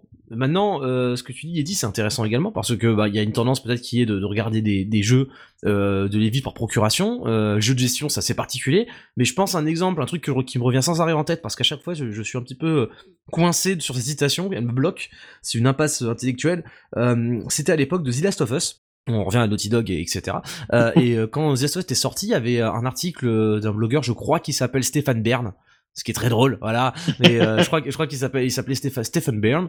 Et donc euh, Stephen Byrne avait fait un article euh, sur un ton un peu gogonard qui s'appelait The Ladder of Us. Donc jeu de mots Oui. sur les échelles, parce que bah, Oui. dans The Last of Us, euh, haha, c'est comme Uncharted, sauf que euh, au lieu de, de, de, de résoudre des puzzles ou de faire de, de l'archéologie, bah tu déplaces des échelles. Euh, t'avais des caisses, t'avais des caisses et des échelles. Ouais, c'est excellent cet article. Oui, voilà, et, et je me rappelle de la chute du papier, euh, donc euh, parce qu'il disait plein de choses assez intéressantes, c'est la, la chute de la, critique, on va dire, sur The Last of Us, c'est euh, tout ce que les critiques ont apprécié dans The Last of Us tient dans une vidéo de 3 heures. Et il met un lien vers euh, une vidéo YouTube où bah, toutes les cinématiques sont mises bout à bout pendant 3 heures et c'est The Last of Us ce film. Voilà. Et c'est même pas juste des cinématiques parce que je crois qu'en soi les cinématiques elles devraient elles font moins de 3 heures si tu les bout à bout. C'est euh, des bouts de, de jeu, enfin c'est vraiment si tu cherches un nom d'un jeu The Movie sur YouTube, tu peux voir euh, des mecs faire un montage plus ou moins élaboré de séquences de gameplay proprement dites et de cinématiques ou de ce que tu veux pour avoir l'impression de, bah, de mater un jeu entièrement quoi. Et c'est vrai que je l'ai fait récemment euh, sur le PS Now. Et franchement, les phases de gameplay, je les ai subies. Je jouais pour euh, progresser dans l'histoire. Et à la fin du jeu, je me suis dit, mais putain, mais j'aurais regardé la vidéo sur YouTube comme je regarde un, un jeu de David Cage. et ben, je me serais moins fait chier, quoi. Mais tu vois, et paradoxalement, euh, et là en plus je prends l'exemple d'un jeu où il y a quand même des phases de, de ce que les, les gamers de, de lambda appelleraient du gameplay. Donc il y a 8 tirs, du machin, voilà, Ouais, il y mais a c'est le quota. nul. C'est Par nul. rapport à Si tu veux jouer à un jeu de tir, joue à, joue à un jeu de of tir, quoi. Ah non, ce que je veux dire, c'est que c'est pas Life is Strange, c'est pas un simulateur de marge, Last of Us. C'est difficile de le vendre comme tel. Et là où je veux en venir, c'est que il y avait un autre article d'un Eh ben, je suis dont pas peux- d'accord ouais. avec toi, parce que dans la vie in Strange, il y a des phases d'infiltration, elles sont aussi pénibles que les phases de tir de The Last of Us. Ah, mais tu, mais tu l'as pas mentionné ça, les phases d'infiltration, tu m'as parlé de dialogue tout à l'heure. Ouais, mais il y a des phases, tu vois, parce que les mecs, ils se sentent obligés de mettre un petit peu de gameplay. Et bah, The Last of Us, j'ai la même impression. J'ai l'impression que les mecs, ils voulaient raconter une histoire, ils se sont dit, ouais, putain, faut mettre du gameplay, sinon, euh, la, c'est c'est la juste phrase un que tu viens film. de dire, la phrase que tu viens de dire, ils se sentent obligés de mettre un petit peu Ouais. de gameplay. Voilà, Ouais. avec, euh, tu vois, chaque mot peut être Parce que tu sais que ça va arriver, tu sais que tu vas sortir du camp, tu sais que tu vas te taper des, des soldats et que tu vas en dégommer euh, une centaine alors que c'est la fin du monde et qu'il y a peut-être euh, une. en- C'est peut-être la dernière centaine de mecs vivants dans, dans cet état, quoi. Con, la Strange, ça part en vrille, hein. Moi, je pensais que c'était juste une histoire de, de, de Non, au non. lycée. Non, la de Us, euh, je parle. Ah, ok, ah, pardon. Oui, dans, dans, euh, dans, dans, dans la Fist Strange, t'as as des séquences, de- t'as des phases d'infiltration. Oui, il y a, enfin, il y a Qui pire que ça. Il y a le- hein, la qui- fameuse, euh, vraiment dû ne pas les mettre, mais. Euh, la fameuse séquence des bouteilles euh, qui, est, euh, Oh, la qui- qui a séquence des rendu, bouteilles, qui a ouais. rendu fou des gens parce que c'est, il y a, à un moment, il faut trouver sept bouteilles de bière cachées dans, dans une espèce de Dans le dépotoir décor, là, ouais. et euh, et il y a des gens qui ne trouvaient pas la dernière. Elle était tellement bien cachée que ça rendait, ça a rendu fou les gens. Enfin, c'est vraiment. euh, Ah, c'est classique, ça, ce genre de il truc. y avait hein, beaucoup ouais. de des re- re- critiques négatives sur Steam, des mauvaises notes, etc. Parce qu'on trouve pas cette putain de bouteille. Quoi. C'est vrai qu'en la fait, fin tu te dis, complètement nulle oui, en, en- en plus, à la base, euh, une, une bouteille suffirait. Enfin, 7 ou peut-être pas 7, peut-être 4 ou peut-être je sais plus ce que c'est. Ah, mais mais t'as pas assez de gameplay alors. mais t'as pas assez de gameplay. Alors, juste pour, euh, désolé de ramener la couverture à Nightcall pendant une seconde, mais c'est un. Les deux sujets dont je viens de parler, c'est des débats dont, dont on a parlé pendant le développement. On parle encore pendant le développement. Ah, bah, c'est très bien que tu parles de Nightcall, justement. je voulais, euh, Et je, je- c'est- drôle parce que c'est la, la première. On a, on, on a commencé à bosser sur le projet et on s'est dit, mais qu'est-ce qu'on fait pour les gens qui vont regarder le jeu sur YouTube? Qu'est-ce qu'on fait pour que le jeu soit pas euh, bah, juste entièrement streamable, quoi? Tu vois, Mais alors, ça m'intéresse parce que j'aimerais euh, si tu on- si tu as la liberté de parler de Nightcall dans cette émission, on pourra peut-être faire un aparté dessus parce que c'est un jeu que je trouve assez intéressant sur le papier. Euh, mais avant, juste pour finir sur The Last of Us, il y avait une autre euh, citation auquel je pense également. Celle-là, elle vient d'un chouchou que je cite énormément dans cette émission, c'est Tim Rogers, actuellement réalisateur des vidéos à Kotaku, mais qui a une longue carrière de, de de ses critiques du jeu vidéo, puis il a même fait Qui des jeux un- vidéo aussi de son côté. Qui, qui est un véritable héros, oui. Ah oui, c'est un- c'est un génie, euh, je, je, je l'adule depuis des années celui-là, hein, euh, vraiment. Et euh, donc Tim Rogers avait fait un test, euh, enfin une critique de The Last of Us, beaucoup plus longue et que celle de The Ladder- que le, celle de Stéphane Bern, donc. Et dans celle-ci, il le glisse vite fait une remarque, il dit, moi ce que j'aime bien, enfin... On dit ça comme ça dans le contexte du, test, hein, malheureusement je vais pas tout vous lire, mais moi ce que j'aime bien dans les jeux vidéo, c'est qu'il y a des passages qui auraient été coupés dans un film. Et euh, bah, il cite l'exemple des scènes d'action de The Last of Us, plus précisément des scènes où euh, tu fais caca derrière ta caisse parce que il y a des zombies partout et que tu réfléchis à comment tu vas euh, les descendre un par un. Parce que The Last of Us à niveau difficile, c'est un peu ça en gros. C'est c'est euh, tu, attirer dans le tas n'est pas une super solution, donc tu vas calculer le trajet des zombies et soit tu t'infiltres, soit tu places des balles, tu décides un petit peu comment tu vas faire la map quoi, comment tu vas nettoyer le, le, le terrain. Et donc Tim Rogers disait que ce genre de moment là pour lui c'était des moments importants parce que dans un film ça serait coupé naturellement, tu, enfin, tu fais pas un film entier avec des gens qui passent des heures derrière une caisse à juste dire fuck, parce que c'est exactement ce qui se passe dans. Comment? La chute du faucon noir? Alors, alors, peut-être, mais euh, du coup, je, l'ai pas vu celui-là. Mais euh, ce, que, ce, que, veut dire Tim Rogers, naturellement, c'est que pour lui, ce qui rend l'histoire puissante dans The Last of Us, c'est pas l'histoire proprement dite, qui est une histoire bah, de zombies. Voilà, bon, ok, euh, des zombies. Y a pas, c'est pas spécialement original. Il le reconnaît lui-même. Par contre, c'est la façon dont c'est raconté et l'idée qui, d'après lui, il y a une cohérence une synergie entre les cinématiques que tu regardes, donc tu peux voir sur YouTube, et euh, les phases de jeu entre guillemets euh, ou les phases d'action on va dire où c'est toi qui contrôles un personnage et ce que tu fais avec ton personnage la manière dont tu euh, dois avancer prudemment te cacher te soigner etc et eh ben est parfaitement raccord avec l'univers dans lequel le jeu veut t'immerger et dans l'histoire qu'il veut te raconter.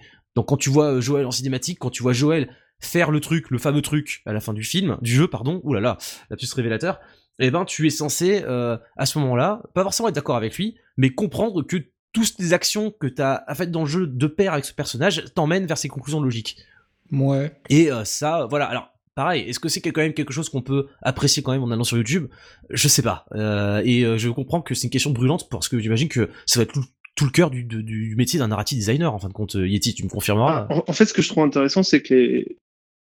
Je sais pas, c'est intéressant dans, Last of Us, ou même je suis en train de jouer à, je suis en train de refaire les Bioshock en ce moment, là, au milieu du 2, là. Et en fait, ce que je trouve intéressant, c'est que je pourrais pas regarder ça parce que je n'ai pas, j'ai envie d'y jouer, moi, j'ai envie d'être le, j'ai envie d'être le personnage qui soit rentre dans le tas, euh, soit euh, se la joue infiltration, soit. Euh, et ce que je trouve assez réussi dans, dans le dernier Tomb Raider, qui a d'autres défauts, mais moi, bon, personnellement, j'ai adoré, mais je comprends les, toutes les critiques, je, je suis assez. Je Shadow of Tomb Raider. Ouais, Shadow of Tomb Raider.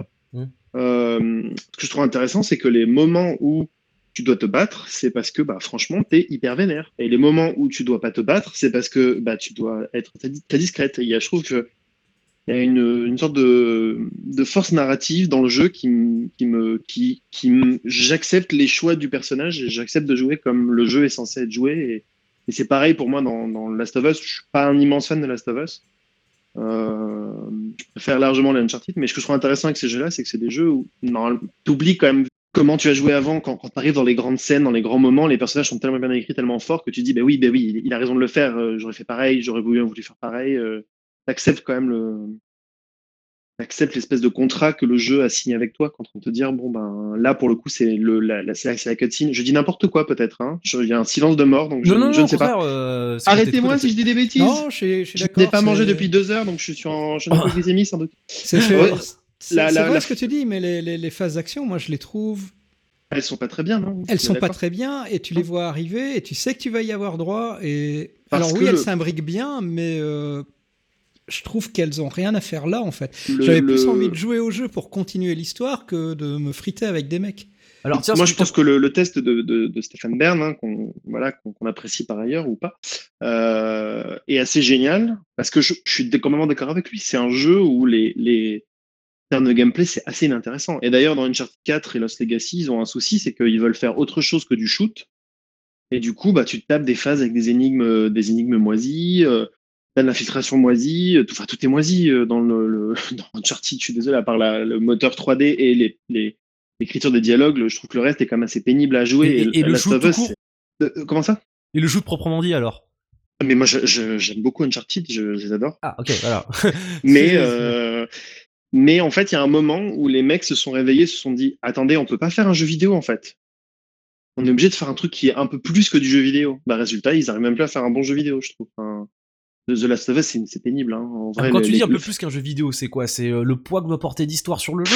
Oui, non, c'est que bah, à un moment, il y a pour moi, il y a forcément une, dissonance entre euh, raconter une histoire hyper, hyper, hyper poignante sur euh, un homme qui a perdu sa fille, et un type qui pousse des qui pousse des, des bennes à ordures pour monter sur des caisses quoi. Enfin, oui, voilà. C'est en, fait c'est là moi c'est je disons qu'en fait personnellement je joue à des jeux vidéo parce que j'ai envie de me sentir j'ai envie d'être une sorte de, de, de super héros quoi. C'est pour ça que j'adore ce qu'ils font avec les derniers assassins, c'est qu'ils acceptent enfin le côté euh, euh, magie, euh, il y a des pouvoirs, il y a des monstres, tu vois, il y a des trucs, c'est un peu ouf, c'est un peu énorme, tu vois, c'est un peu comme ça. Donc t'es en train de dire que tu as bien le côté power fantasy en fait. Ah bah, moi je joue pas vraiment à des jeux vidéo pour, euh, pour jouer un mec qui, qui, doit refaire ses lacets toutes les 5 minutes. Enfin, je sais pas, euh, The Last of Us c'est vraiment un jeu, un, jeu de caisse et d'échelle. hein. Et en plus, t'as pas de munitions, t'es tout le temps. je- je- J'aime bien l'idée qu'il y a derrière, mais moi, ça, moi, ça, me- ça, me- ça me fait pas, ça m'intéresse plus que ça, quoi. Est-ce qu'on peut parler de vite fait de Left Behind, le DLC de The Last Mm. of Us? Parce que tu vois, quand tu dis Zep que par exemple tu vois les phases d'action arriver, euh, Left Behind pour, euh, pour mais autant je fait rappelle. ça, le DLC. Voilà, bah pour autant je me rappelle, il est très découpé, c'est-à-dire qu'il y a deux euh, deux histoires parallèles qui se tiennent en place. On a une, c'est de la pure action, c'est euh, euh, Ellen Page, merde, euh, comment elle s'appelle Ellie. euh, Ellie, pardon, qui fait carnage dans un centre commercial euh, plein de zombies. Et euh, tu as euh, Ellie, euh, quelques années avant, qui euh, se balade dans ce commercial, il n'y a pas plein de zombies, euh, avec euh, sa copine. Et euh, donc euh, la partie avec sa copine, c'est euh, bah déjà la partie avec les zombies, c'est du The Last of Us, c'est le genre le genre de passage que toi a priori Zep tu n'apprécierais pas beaucoup. Et par contre l'autre partie, celle avec la copine, c'est autre chose. Alors je sais pas ce qu'on a pensé toi Yeti, euh, parce que pour moi c'est pas ce qui se passe non plus dans Uncharted, c'est pas le tout venant de ce que propose The Last of Us tout court. C'est un truc en plus, un truc à part. Pour moi, ça ressemble énormément à ce qu'ils ont fait dans Uncharted 4, avec les passages euh, quand t'es Ah. enfant et que tu te balades euh, dans la maison. euh, Tu vois, ces moments, de, ces moments de découverte, tout est c'est vraiment. Il y a, il y a des vocations dans le jeu vidéo qui est, qui est incroyable. Enfin, je, vraiment, c'est. Oui, dans tu fais référence à Uncharted. euh, En, en fait, on pardon, arrive à, à, f- à faire vivre des, à faire visiter et à rencontrer des émotions, et je trouve ça, ça quand même assez dingue qu'on on arrive à faire ça aujourd'hui avec des moyens de fou, hein, on- dans tout ça. Et je trouve que ça marche bien dans le ça marche bien dans Uncharted 4 parce que c'est des moments euh, très personnels, des, des petites choses comme ça. Et ça marche bien dans, dans l'FBN, je trouve, parce que justement, tu as, un vrai contraste entre les phases d'action et puis c'est hyper touchant, euh, ils sont très émouvants, remplis Bah justement, c'est- ça. hein.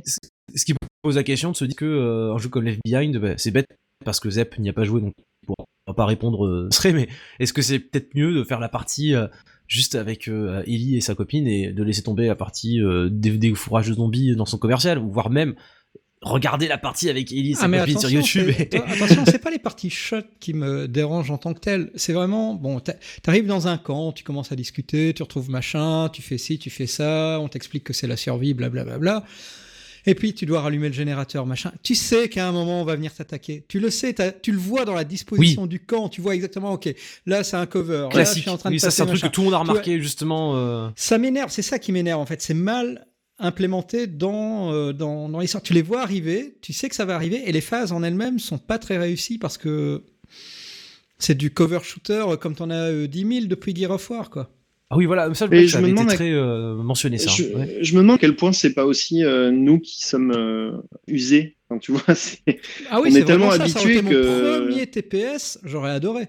Ouais, mais sauf que bon, c'est ton, ça fait 10 ans qu'on en mange du TPS et donc du coup, Exactement. on sait que. Ah bah TPS, euh, FPS aussi, je pense qu'il y a ce problème-là. Moi récemment, j'ai j'ai joué, je joue en ce moment à Alien Isolation, euh, qui a plein de qualités, je trouve, dans sa narration et dans, sa, dans son visuel. Mais pour moi, c'est un jeu qui a énormément de remplissage. Il y a des passages où c'est juste, euh, allez, va là-bas, tu vois. euh, Ouais. Dead Space, Eh, Isaac, va allumer le truc, Isaac. Le machin, God bon. of, God of War, c'était la même chose aussi, hein, et je pense que tout le monde l'a- noté. C'est les, les, j'ai jamais vu un jeu qui masquait aussi mal. Euh, ah, il nous faut une clé pour la porte. Ah, mais zut, elle est là-bas. Bon, bah on y va. Ah ben non, mais même euh, la clé derrière une porte et il nous faut une autre clé pour ouvrir la Ouais. clé. Quoi. Et là, genre. hein. Et vraiment, les, les dix dernières heures de God of War, on sent qu'ils ont même plus le temps de, de masquer ça, quoi. Là, c'est intéressant de comparer, euh, je trouve, euh, mais on fera pas ici parce que ce sera beaucoup trop long, mais de comparer Alien Isolation à Prey, puisque je joue aussi à Prey en parallèle. Euh, les deux se passent dans une station spatiale, les deux, euh, euh, il y a des ennemis partout, et dans les deux, faut un petit peu quadriller la zone. Mais euh, ce qui est intéressant, c'est que dans Prey, euh, bah comme il y a une certaine liberté, des portes qui traînent un peu à gauche à droite, t'as moins l'impression de te faire balader d'un point A à un point B, je trouve. Euh, Même si dans l'absolu, le jeu fonctionne avec ces structures-là, mais euh, je mettais plus d'idées que alors, en contrepartie, du coup, il y a moins d'action parce que Prey ça va être un peu plus vague et voilà, il y a des emails de temps en temps à lire, mais je trouvais que c'était un peu, c'était moins frustrant que dans Alien Isolation où en gros, quand un personnage commençait à expliquer un truc, je savais que j'étais parti pour X heures de aller faire ce truc et euh, aller de, de- juste me d'aller dans, dans un coin parce qu'on m'a dit bah il faudrait que t'ailles tout tout là-bas quoi. Et ça, c'est un petit peu, ça me sort un petit peu du jeu quand je vois ce genre de choses là. Alors, j'ai pas encore fini Alien Isolation parce que ça fait beaucoup trop peur. Euh, Ah. Mais euh, j'a- j'adore, j'ai adoré Prey, mais vraiment, mais moi, c'est un de mes, mon jeu préféré de l'année dernière. Ouais, c'est comme tous les arcanes, hein, eux ils savent raconter une eh ben, histoire sans te la foutre dans la gueule toutes les deux secondes. Tout à fait. Et ce que je trouve, là, je, je te l'ai dit tout à l'heure, je pense que c'est encore une fois la preuve de ça, c'est que euh, chez, dans, avec Prey, les, les développeurs et les développeuses d'Arkane se sont dit, on va laisser les joueurs se, dé- se débrouiller. Ils jouent comme ils veulent. Ils font ce qu'ils veulent. On leur donne un, grand terrain de jeu et ils y vont, quoi. Alors que dans Isolation, t'as quand même plus ce sentiment de, il y a des vrais niveaux, il y a des il y a des, tu passes de phases, tu as des phases, c'est très clair, c'est très, c'est assez scripté de temps en temps en plus. Et euh, ce que je trouve magnifique avec Prey, c'est que tu moi j'ai fait le jeu que avec des pouvoirs humains. Euh, j'ai une fin spécifique, etc., etc. Et quand je vais le refaire, je vais le faire avec que des pouvoirs aliens et ce sera différent. Et je sais que mon, mon expérience sera pas la même, quoi. C'est Ouais, hyper bon. émergent. Il y a plein de choses qui arrivent dans le jeu euh, par accident, quoi. Donc, euh, Ouais, mon seul bémol, c'est qu'ils ont foutu des putains d'audiobooks euh, partout. oui. Il faut voilà. avec ça. Non, mais il y à un moment, dans, quand c'est la merde dans la base, va commencer à enregistrer son histoire sur une cassette et la laisser traîner sur son bureau Qui?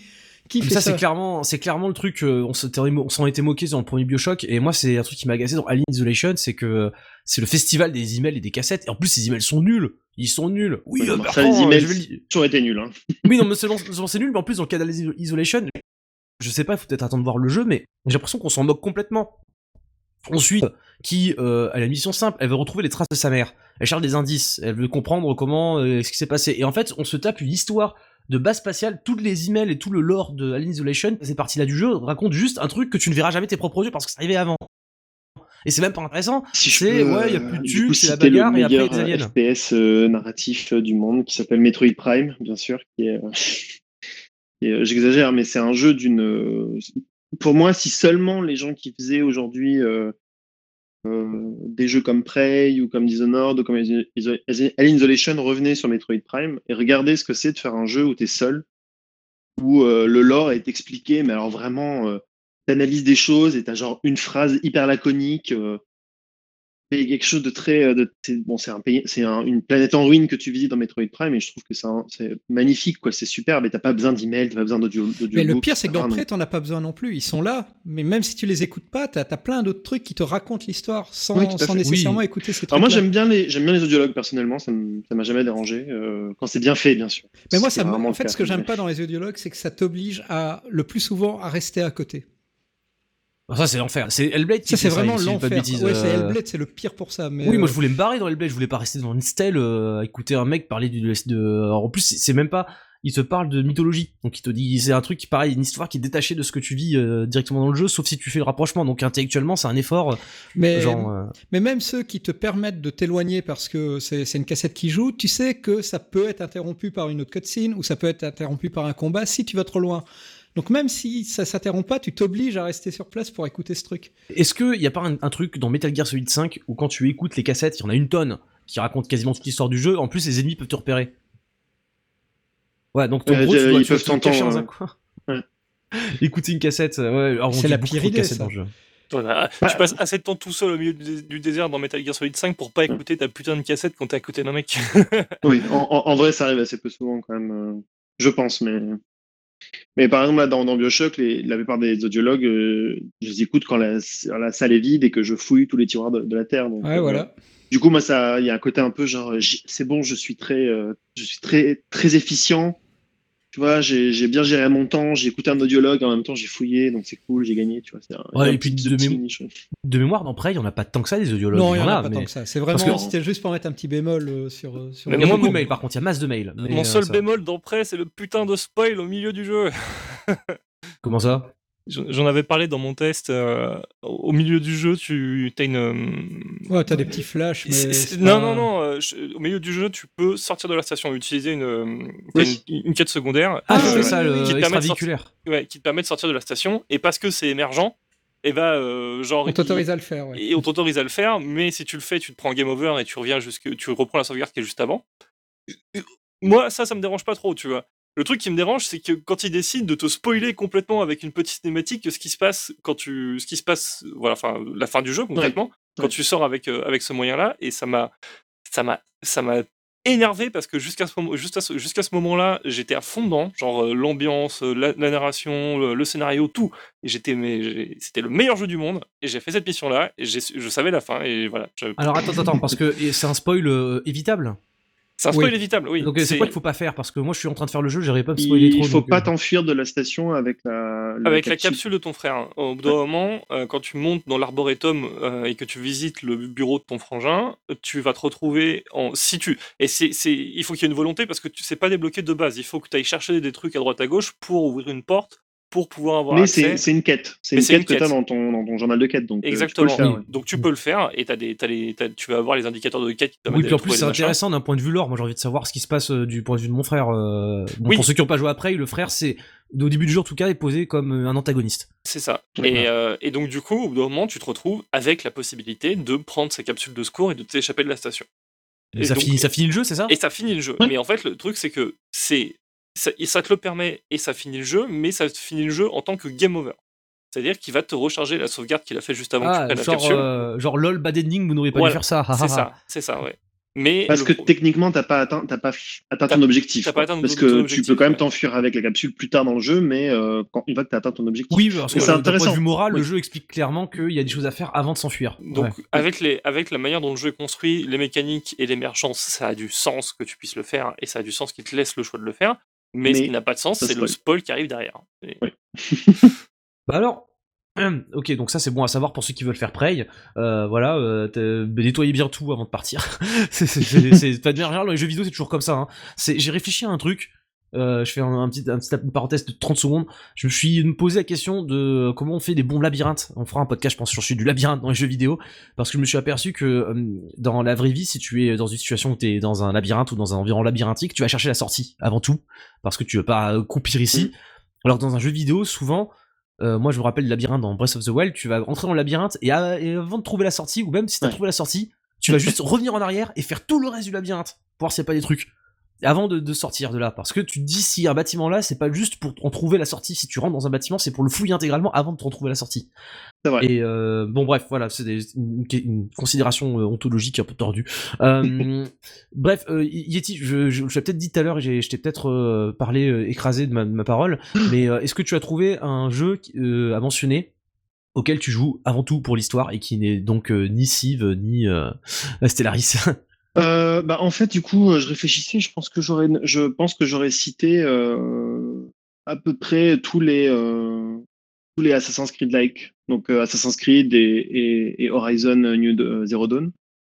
Parce Ah, que jeux. Horizon Zero Dawn dans les Assassin's Creed like? Ah oui, oui. Alors, moi, je pense que c'est ils ont pris Assassin's Creed et ils l'ont refait dans un univers futuriste, mais c'est exactement le même genre de. C'est les mêmes boucles de gameplay. C'est, c'est. Moi, ça m'a vraiment frappé parce que bon, je suis un grand fan d'Assassin's Creed euh, malgré la qualité euh, variable des, des jeux, mais Ah. euh, euh, pour moi, Horizon, c'est Assassin's Creed. C'est littéralement ça, de l'infiltration, t'as du combat. euh, ah, tu peux faire la truc à distance, mais généralement, tu es plutôt au corps à corps. Il y a quelque chose de très, euh, de très Assassin's Creed-esque dans, dans Horizon. Mais en fait, ce que je trouve assez intéressant, c'est que c'est des, euh, c'est des jeux où, en vrai, euh, je regarderais un film, euh, bah, d'ailleurs, notamment le film Assassin's Creed, mais je regarderais un film je lirais un livre Assassin's Creed. Je serais un peu là en mode, pff, ouais, franchement, c'est un peu ringard votre truc, des aliens, des machins, c'est bon, quoi. Et alors, en jeu vidéo, moi, je trouve ça incroyable. Mais alors, moi, je, je, je, je, C'est quoi Je- que t'aimes bien en fait euh, dans l'expérience Ah bah, narrative c'est le visiter le monde, visiter le visiter le, le passé comme on comme on le visite euh, là-dedans quoi. C'est que je n'ai jamais je je- j'ai littéralement pleuré dans Origins quand on visite Alexandrie pour la première fois. J'ai- Je me suis mis à chialer quoi. Oui, d'ailleurs, tu me un- fais penser que j'aimerais beaucoup faire le mode euh, découverte sans ennemis du jeu là. Qui est hyper bien, qui est très très bien et euh, il est sur PC, il est vendu tout seul d'ailleurs. T'es pas obligé d'acheter le jeu en entier. Euh, Ah ouais Je crois qu'il est vendu 20 euros tout seul, mais t'as accès à tout le monde. C'est assez impressionnant, je trouve. euh.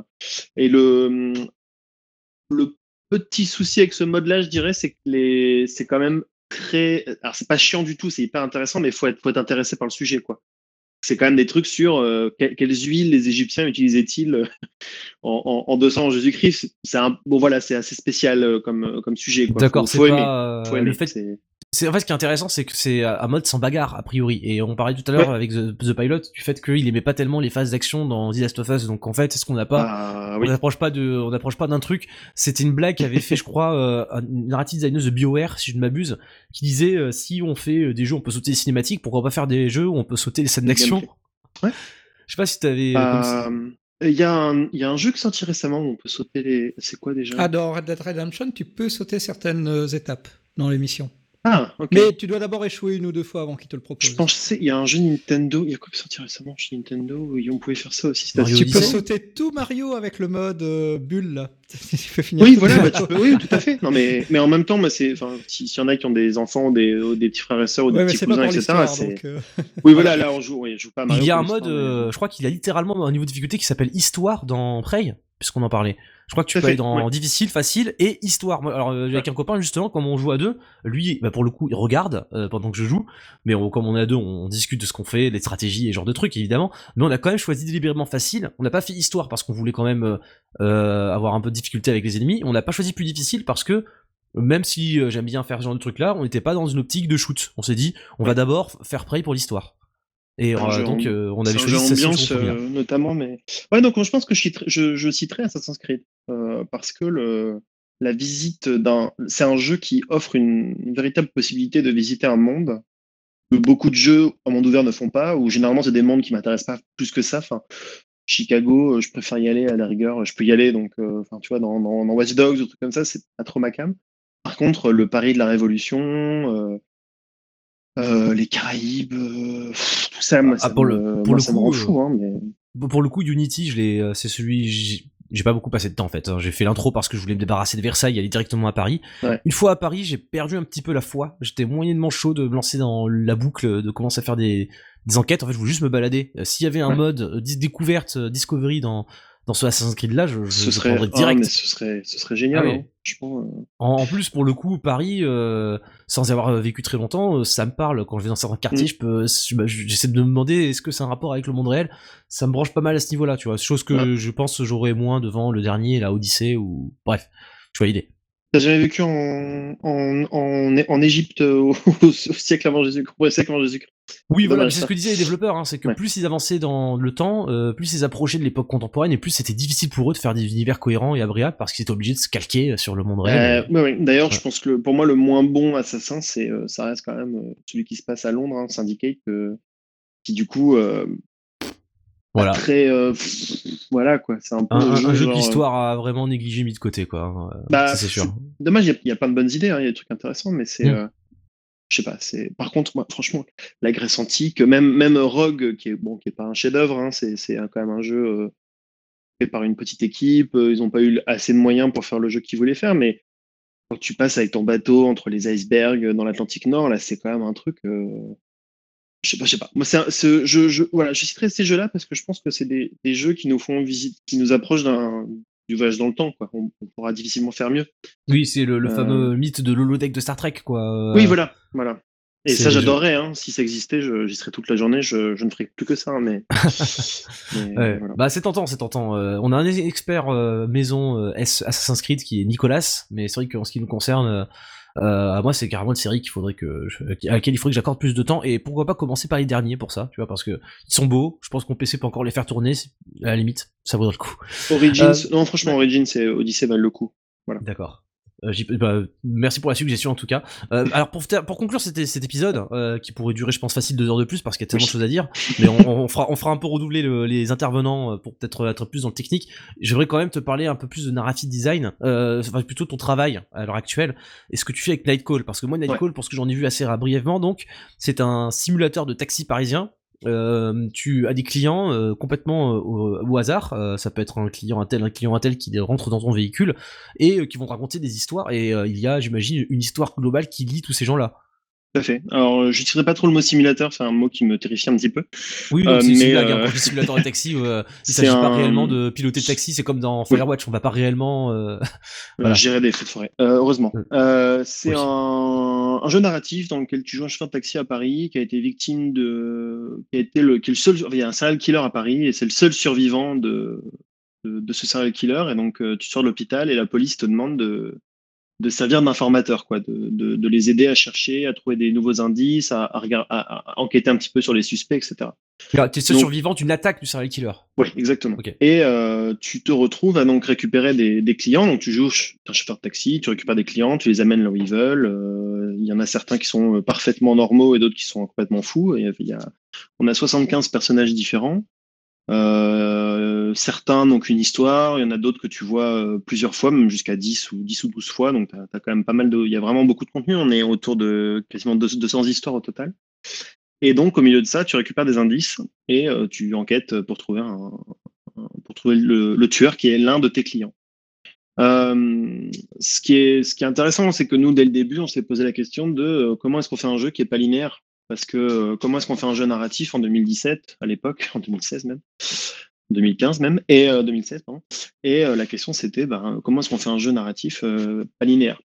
Et euh, c'était compliqué en vrai, parce qu'on n'a pas, on pas les moyens de pas les moyens de BioWare, on n'a pas ces choses-là, mais en fait, on a un avantage, euh, moi, enfin moi qui me semble évident, c'est qu'on n'a pas de, on est, on, est tout en texte.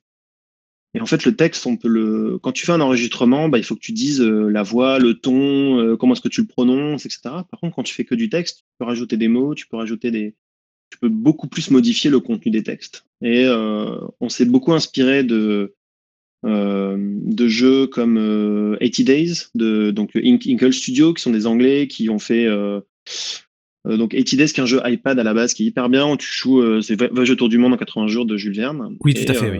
Et donc, tu choisis le, la ville, la ville, tu choisis ta destination, par où tu veux passer pour arriver, faire ton objectif de tour du monde.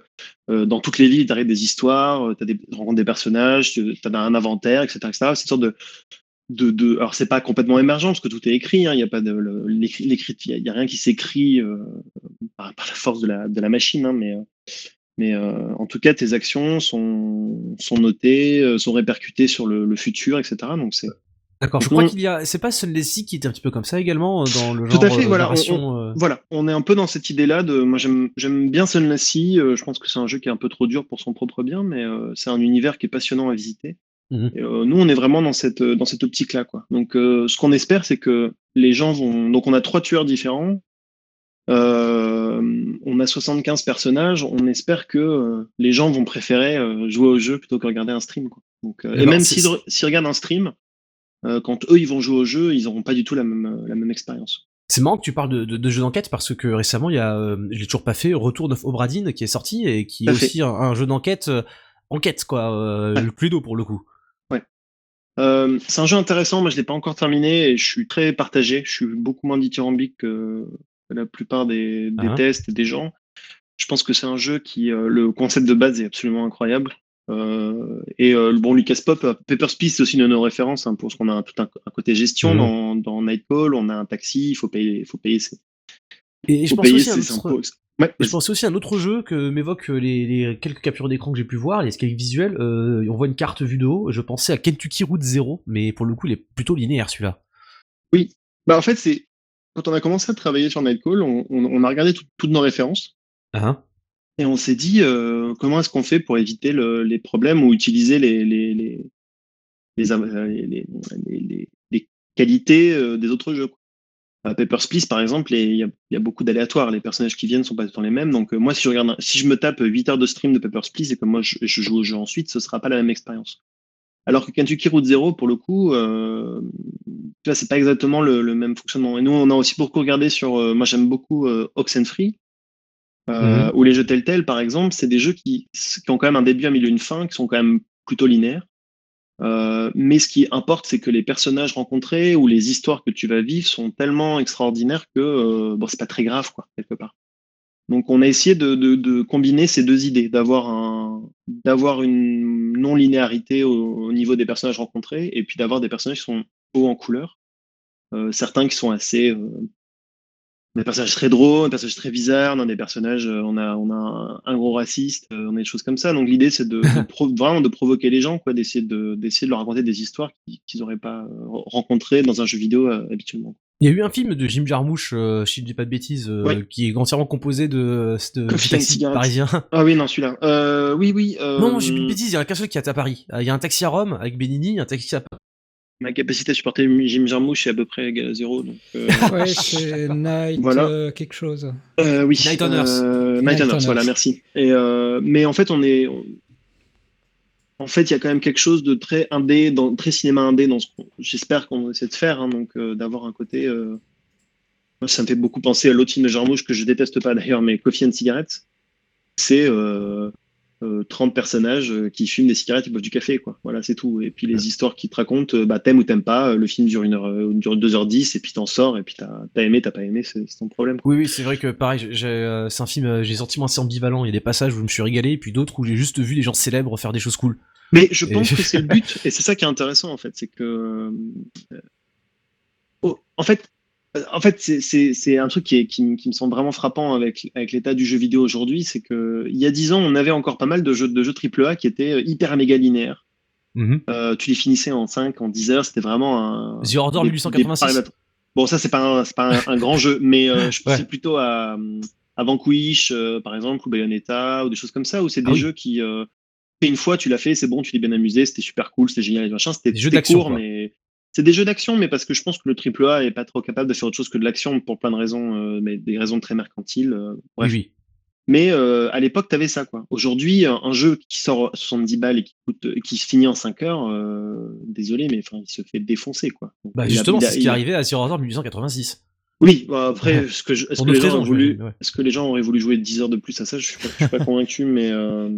oui, il y a surtout des phases que... de jeu qui se répétaient aussi. Il n'y a pas que le fait qu'il dure 8 heures. Oui, mais disons que le, la production value qu'on attend de, de ces jeux-là est tellement haute qu'on peut pas se permettre de faire des, enfin, que ça coûte trop cher. Donc on est obligé de faire du contenu qui est facilement entre guillemets copier-collable. Et ouais. et c'est comme ça qu'on se retrouve avec, euh, bah, je pense que la logique d'Ubisoft aussi d'avoir voulu euh, faire des jeux qui étaient moins narratifs et plus machine à histoire, c'était peut-être aussi de mieux rentabiliser euh, l'effort fait par leurs développeurs.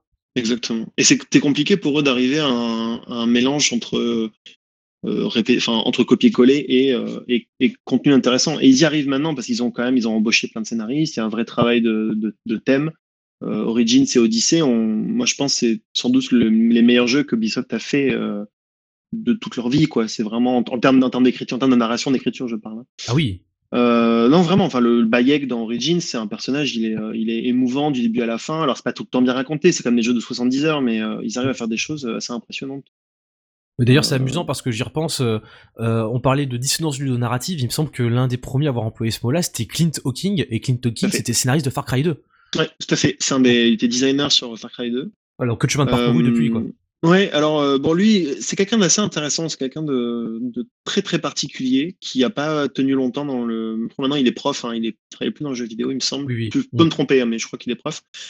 Et ce qui est passionnant avec lui, c'est que pour moi, il a, il a son jeu à 5 ans d'avance.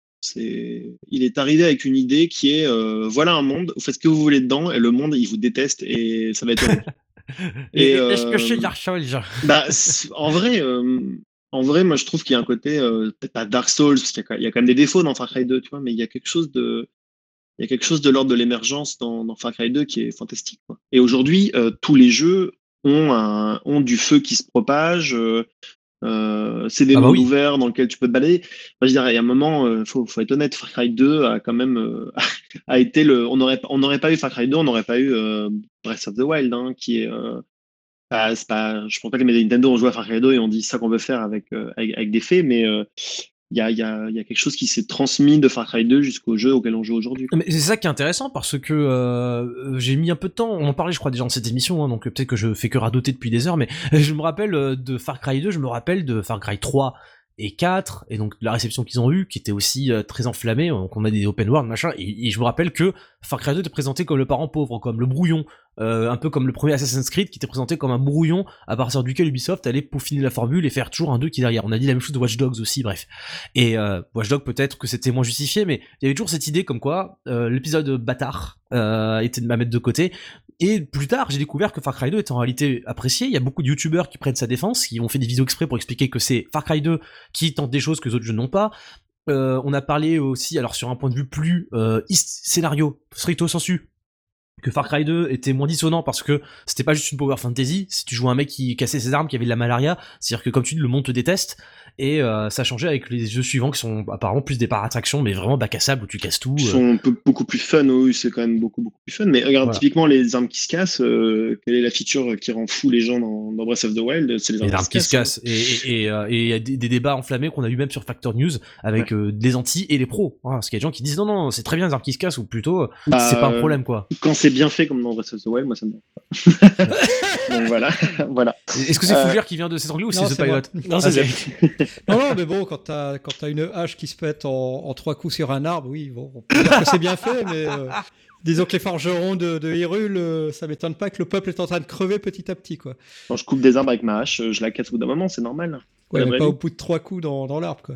Pas au bout de trois coups, mais c'est comme ça que l'économie du jeu elle fonctionne. Moi, je trouve ça, c'est un jeu qui te, la, la vraie raison qui te pousse à jouer à Breath of the Wild, c'est euh, quelle arme je vais choper au prochain campement. Ah ouais, mais le problème, du coup, c'est quand t'as une arme qui est un petit peu chouette, bah tu t'en sers pas parce que tu vas la péter. Donc en fait, à la fin du jeu, j'avais Oui. plein d'armes superbes et je me battais toujours avec des armes de merde parce que j'avais peur de casser mes bonnes armes. Voilà, il faut bien des armes contre les linels. hein, En fait, il faut pas être trop. euh, c'est un Ouais. problème que j'ai psychologiquement avec le jeu. Il faut pas être euh, trop pingre. Euh, moi, je suis méga pingre. En plus d'être pingre, j'aime pas trop me battre euh, dans Breath of the Wild. Et euh, du coup, j'ai évité vachement les ennemis parce que de toute façon, je savais qu'au mieux, je gagnais des, armes et j'avais déjà les armes qu'il me fallait. Donc, je partis du principe, je vais vraiment me battre que si le jeu m'y oblige. Et il se trouve que Breath of the Wild, même s'il est très libre, il y a des moments où il t'oblige de te battre. Et là, faut un peu plus réfléchir. Mais dans l'absolu, euh, j'ai rarement eu. C'était à la fois pas un problème parce que je me battais peu et c'était un problème parce que je j'étais très euh, pingre je trouvais une, bonne arme je fais ah, je la garde je la garde comme ça et puis au final euh, si je sais pas si c'est la poule et l'œuf je sais pas si c'est ma pingrerie qui m'empêchait de me fighter ou si c'est parce que je me fightais pas que ça me rendait avare et que j'avais pas peur de casser des trucs mais il faut avoir il faut ne pas craindre de casser des trucs. En plus euh, il y a quand même un système d'armes légendaires. Si, tu es euh, le genre à buter plein d'ennemis, tu vas ramasser plein de trucs qui vont te rapporter des sous. Et avec ces sous-là, tu peux reforger des armes. Ouais, mais ça, le jeu te le dit pas. Moi, au début, Ah non, je tout. savais pas.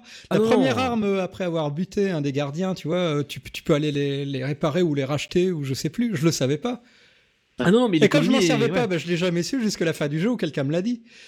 Non, c'est clair. Non, mais moi, j'ai j'ai eu aussi un autre problème. Ça, je pense que c'est un truc qui me tuerait si j'essayais de jouer à un Elder Scroll dans ma vie. Mais j'avais ramassé des objets, des pierres précieuses en l'occurrence, je savais pas à qui les vendre. Il y avait le vendeur de base qui les rachète et je fais non, non, non, non. J'ai trouvé quelqu'un qui va le racheter plus cher. C'est obligé. Il y a forcément Monsieur Bijou, Madame Bijou. Et effectivement, il y a deux me- Madame Bijou, je crois, dans le jeu qui vont les ramasser à beaucoup plus de fric ou qui vont crafter des trucs avec. Donc euh, j'ai tout coffré et au final j'ai fait le jeu avec euh, de- de- de 50 rubis en poche quoi.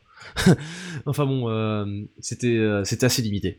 Euh, je sais plus de quoi je voulais parler avant qu'on parle de Zelda. euh. On parlait indé et enfin moi j'essayais de faire une de finir ma- mon point sur les, les jeux indés, c'est qu'aujourd'hui tu es Ouais. obligé d'avoir des en fait les, les jeux indés sont minuscules, sont tout petits, tu as des jeux qui finissent en 1 heure, 2 heures, 3 heures et euh, c'est des jeux qui sont hyper streamables et euh, no- notre angoisse euh, quand on a commencé à sur Nightcall et la angoisse de la plupart des indés c'est comment est-ce que je fais un jeu aujourd'hui qui ne sera pas euh, streamable euh, euh, gâchable en C'est vrai que c'est on n'y pense en- pas des masses. En hein. une heure, quoi. Et c'est pour ça, le roguelike, ça vient aussi de là. C'est que le roguelike, c'est un jeu où euh, tu peux rajouter du contenu qui multiplie euh, les possibilités d'action et de enfin, qui multiplie tout, quoi.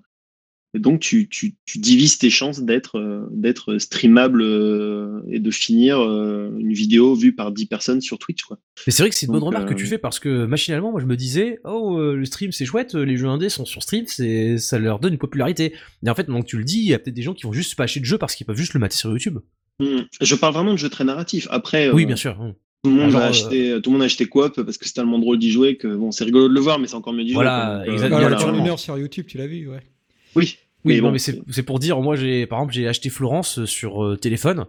Et euh, alors le jeu est pas mal, mais sincèrement, euh, une vidéo YouTube pour moi aurait été, ça, elle aurait duré une demi-heure j'aurais vu tout, tout le jeu. Enfin voilà, euh, c'est particulier. euh, J'y pense pas parce que je sais pas, je trouve pas ça fun. J'aime bien avoir l'objet entre les mains et aussi donner des sous aux indés. Ça me dérange pas de payer 2 euros pour un jeu parce qu'au Florence il coûtait pas très cher. Mais ouais, euh, je comprends que ce soit un problème en tant que designer de se dire mince, mon jeu risque de pas avoir de valeur ajoutée par rapport à une vidéo quoi. c'est c'est triste en fait. Enfin, pas triste, pas triste. Je, re- je re- je retire ce que je viens de dire. C'est pas triste, c'est c'est assez excitant parce que du coup, ça remet en question plein de choses. C'est Oui. euh, c'est euh, c'est plus juste on va faire un jeu pour nous. Non, c'est là ils vont faire un jeu et il arrive dans un système qui est qui est ce qu'il est. Il est sur Steam. euh, Il faut que on convainque les gens rapidement, sinon ils vont ils vont se rembourser, ils vont rembourser les jeux. Il faut que le jeu commence très vite, sinon les gens vont s'ennuyer. Ils vont mettre des mauvaises notes, etc., etc. Donc il y a tout un écosystème derrière le jeu vidéo qui existe et faut, malheureusement il faut le garder en tête même quand on design.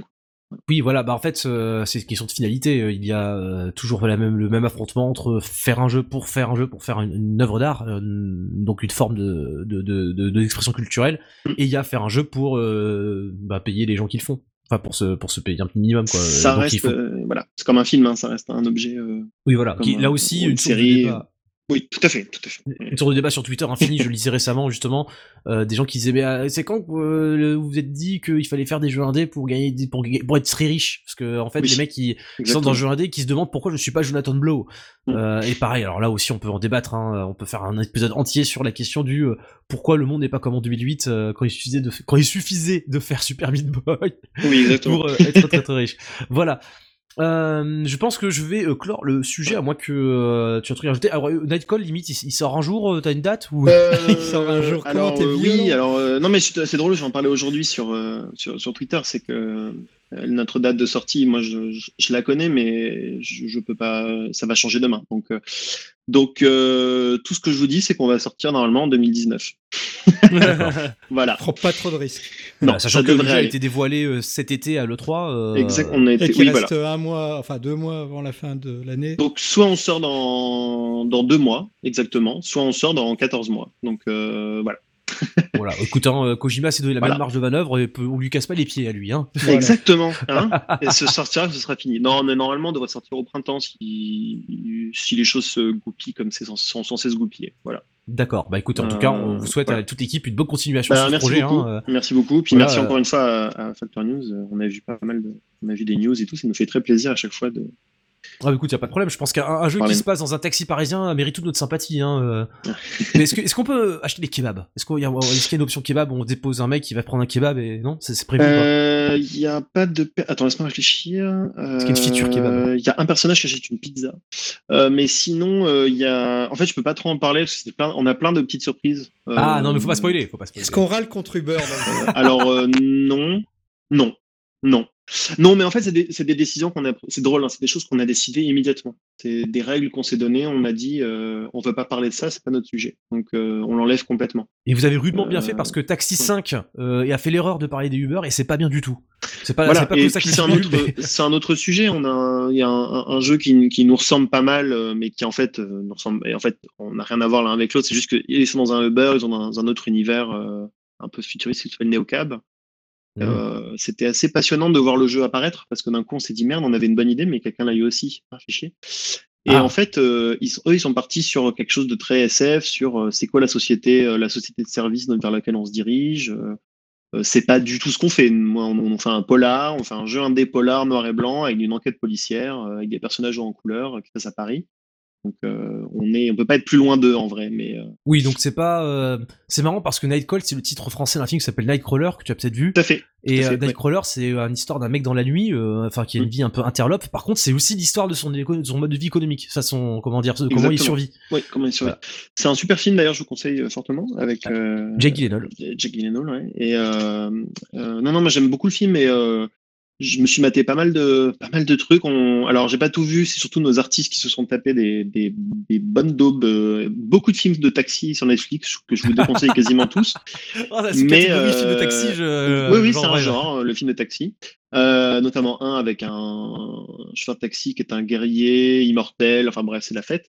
bref, et euh, je, je, donne pas de nom parce que je veux pas encourager ce genre de, de vision, mais euh, non, mais c'est un, c'est un lieu assez intéressant. C'est un lieu qui, qui interpelle les gens quand même. Donc, Ah oui, non, mais c'est un potentiel narratif de ouf. Hein. euh, ah, on espère, je- on espère c'est- arriver à, à atteindre ses Bah écoute, spoil- spoiler pour spoiler, euh, il on a une liste de sujets longs comme le bras pour les prochains épisodes de la Factorpedia, qui est donc une, une- une émission de chez Factor News, de notre chaîne YouTube.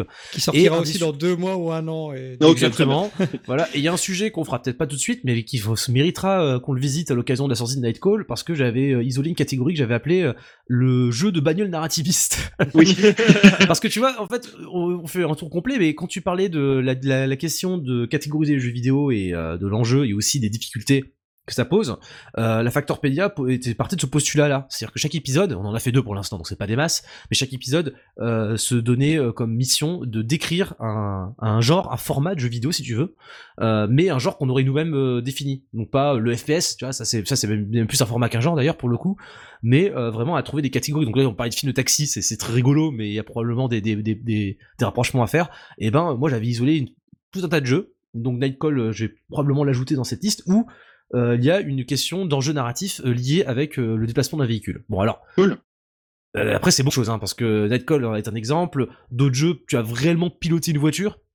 mécaniques de pilotage d'action bagnole, il y en a qui sont Enfin voilà, c'est un sujet vaste et, et c'est marrant parce que quelque part ton jeu s'y insère, donc peut-être que tu verras Netcall pour un épisode de la Factorpedia. Bah, très bien. Factorpedia, une émission qui existe grâce au soutien de nos tipeurs et ainsi que le Facast également grâce au soutien de nos tipeurs, donc il faut les remercier à conclure cet épisode comme il se doit. Merci beaucoup de contribuer euh, à Factor News. Grâce à vous, récemment, euh, Factor News a eu une nouvelle euh, fonctionnalité, une nouvelle rubrique qui s'appelle Slice. Davantage, je vous invite à découvrir le super travail qu'a fait Max, notre codeur de génie, sur Slice, donc qui apparaît dans le petit menu en gauche du site web. Max, qui est aussi le compositeur du merci beaucoup pour ton super son. voilà, je remercie The Pilot qui se sacrifie alors qu'il a une raclette de prévu ce soir pour assurer l'enregistrement pour assurer l'enregistrement de cet épisode et euh, la maintenance du serveur. Pas tout le monde qui ferait ça. Et qui fera le montage comme euh, chaque fois fidèlement dans notre épisode. Merci beaucoup The Pilot. Euh, merci Fougère d'être avec nous. Merci le Yeti d'avoir participé à cette émission. C'était un grand plaisir de t'avoir avec nous. Voilà. et enfin, merci aux auditeurs qui nous mettent des petites étoiles sur iTunes et qui nous disent tout le plus grand bien sur les réseaux sociaux. Merci aux lecteurs et à très bientôt sur Factor News. Bonne soirée.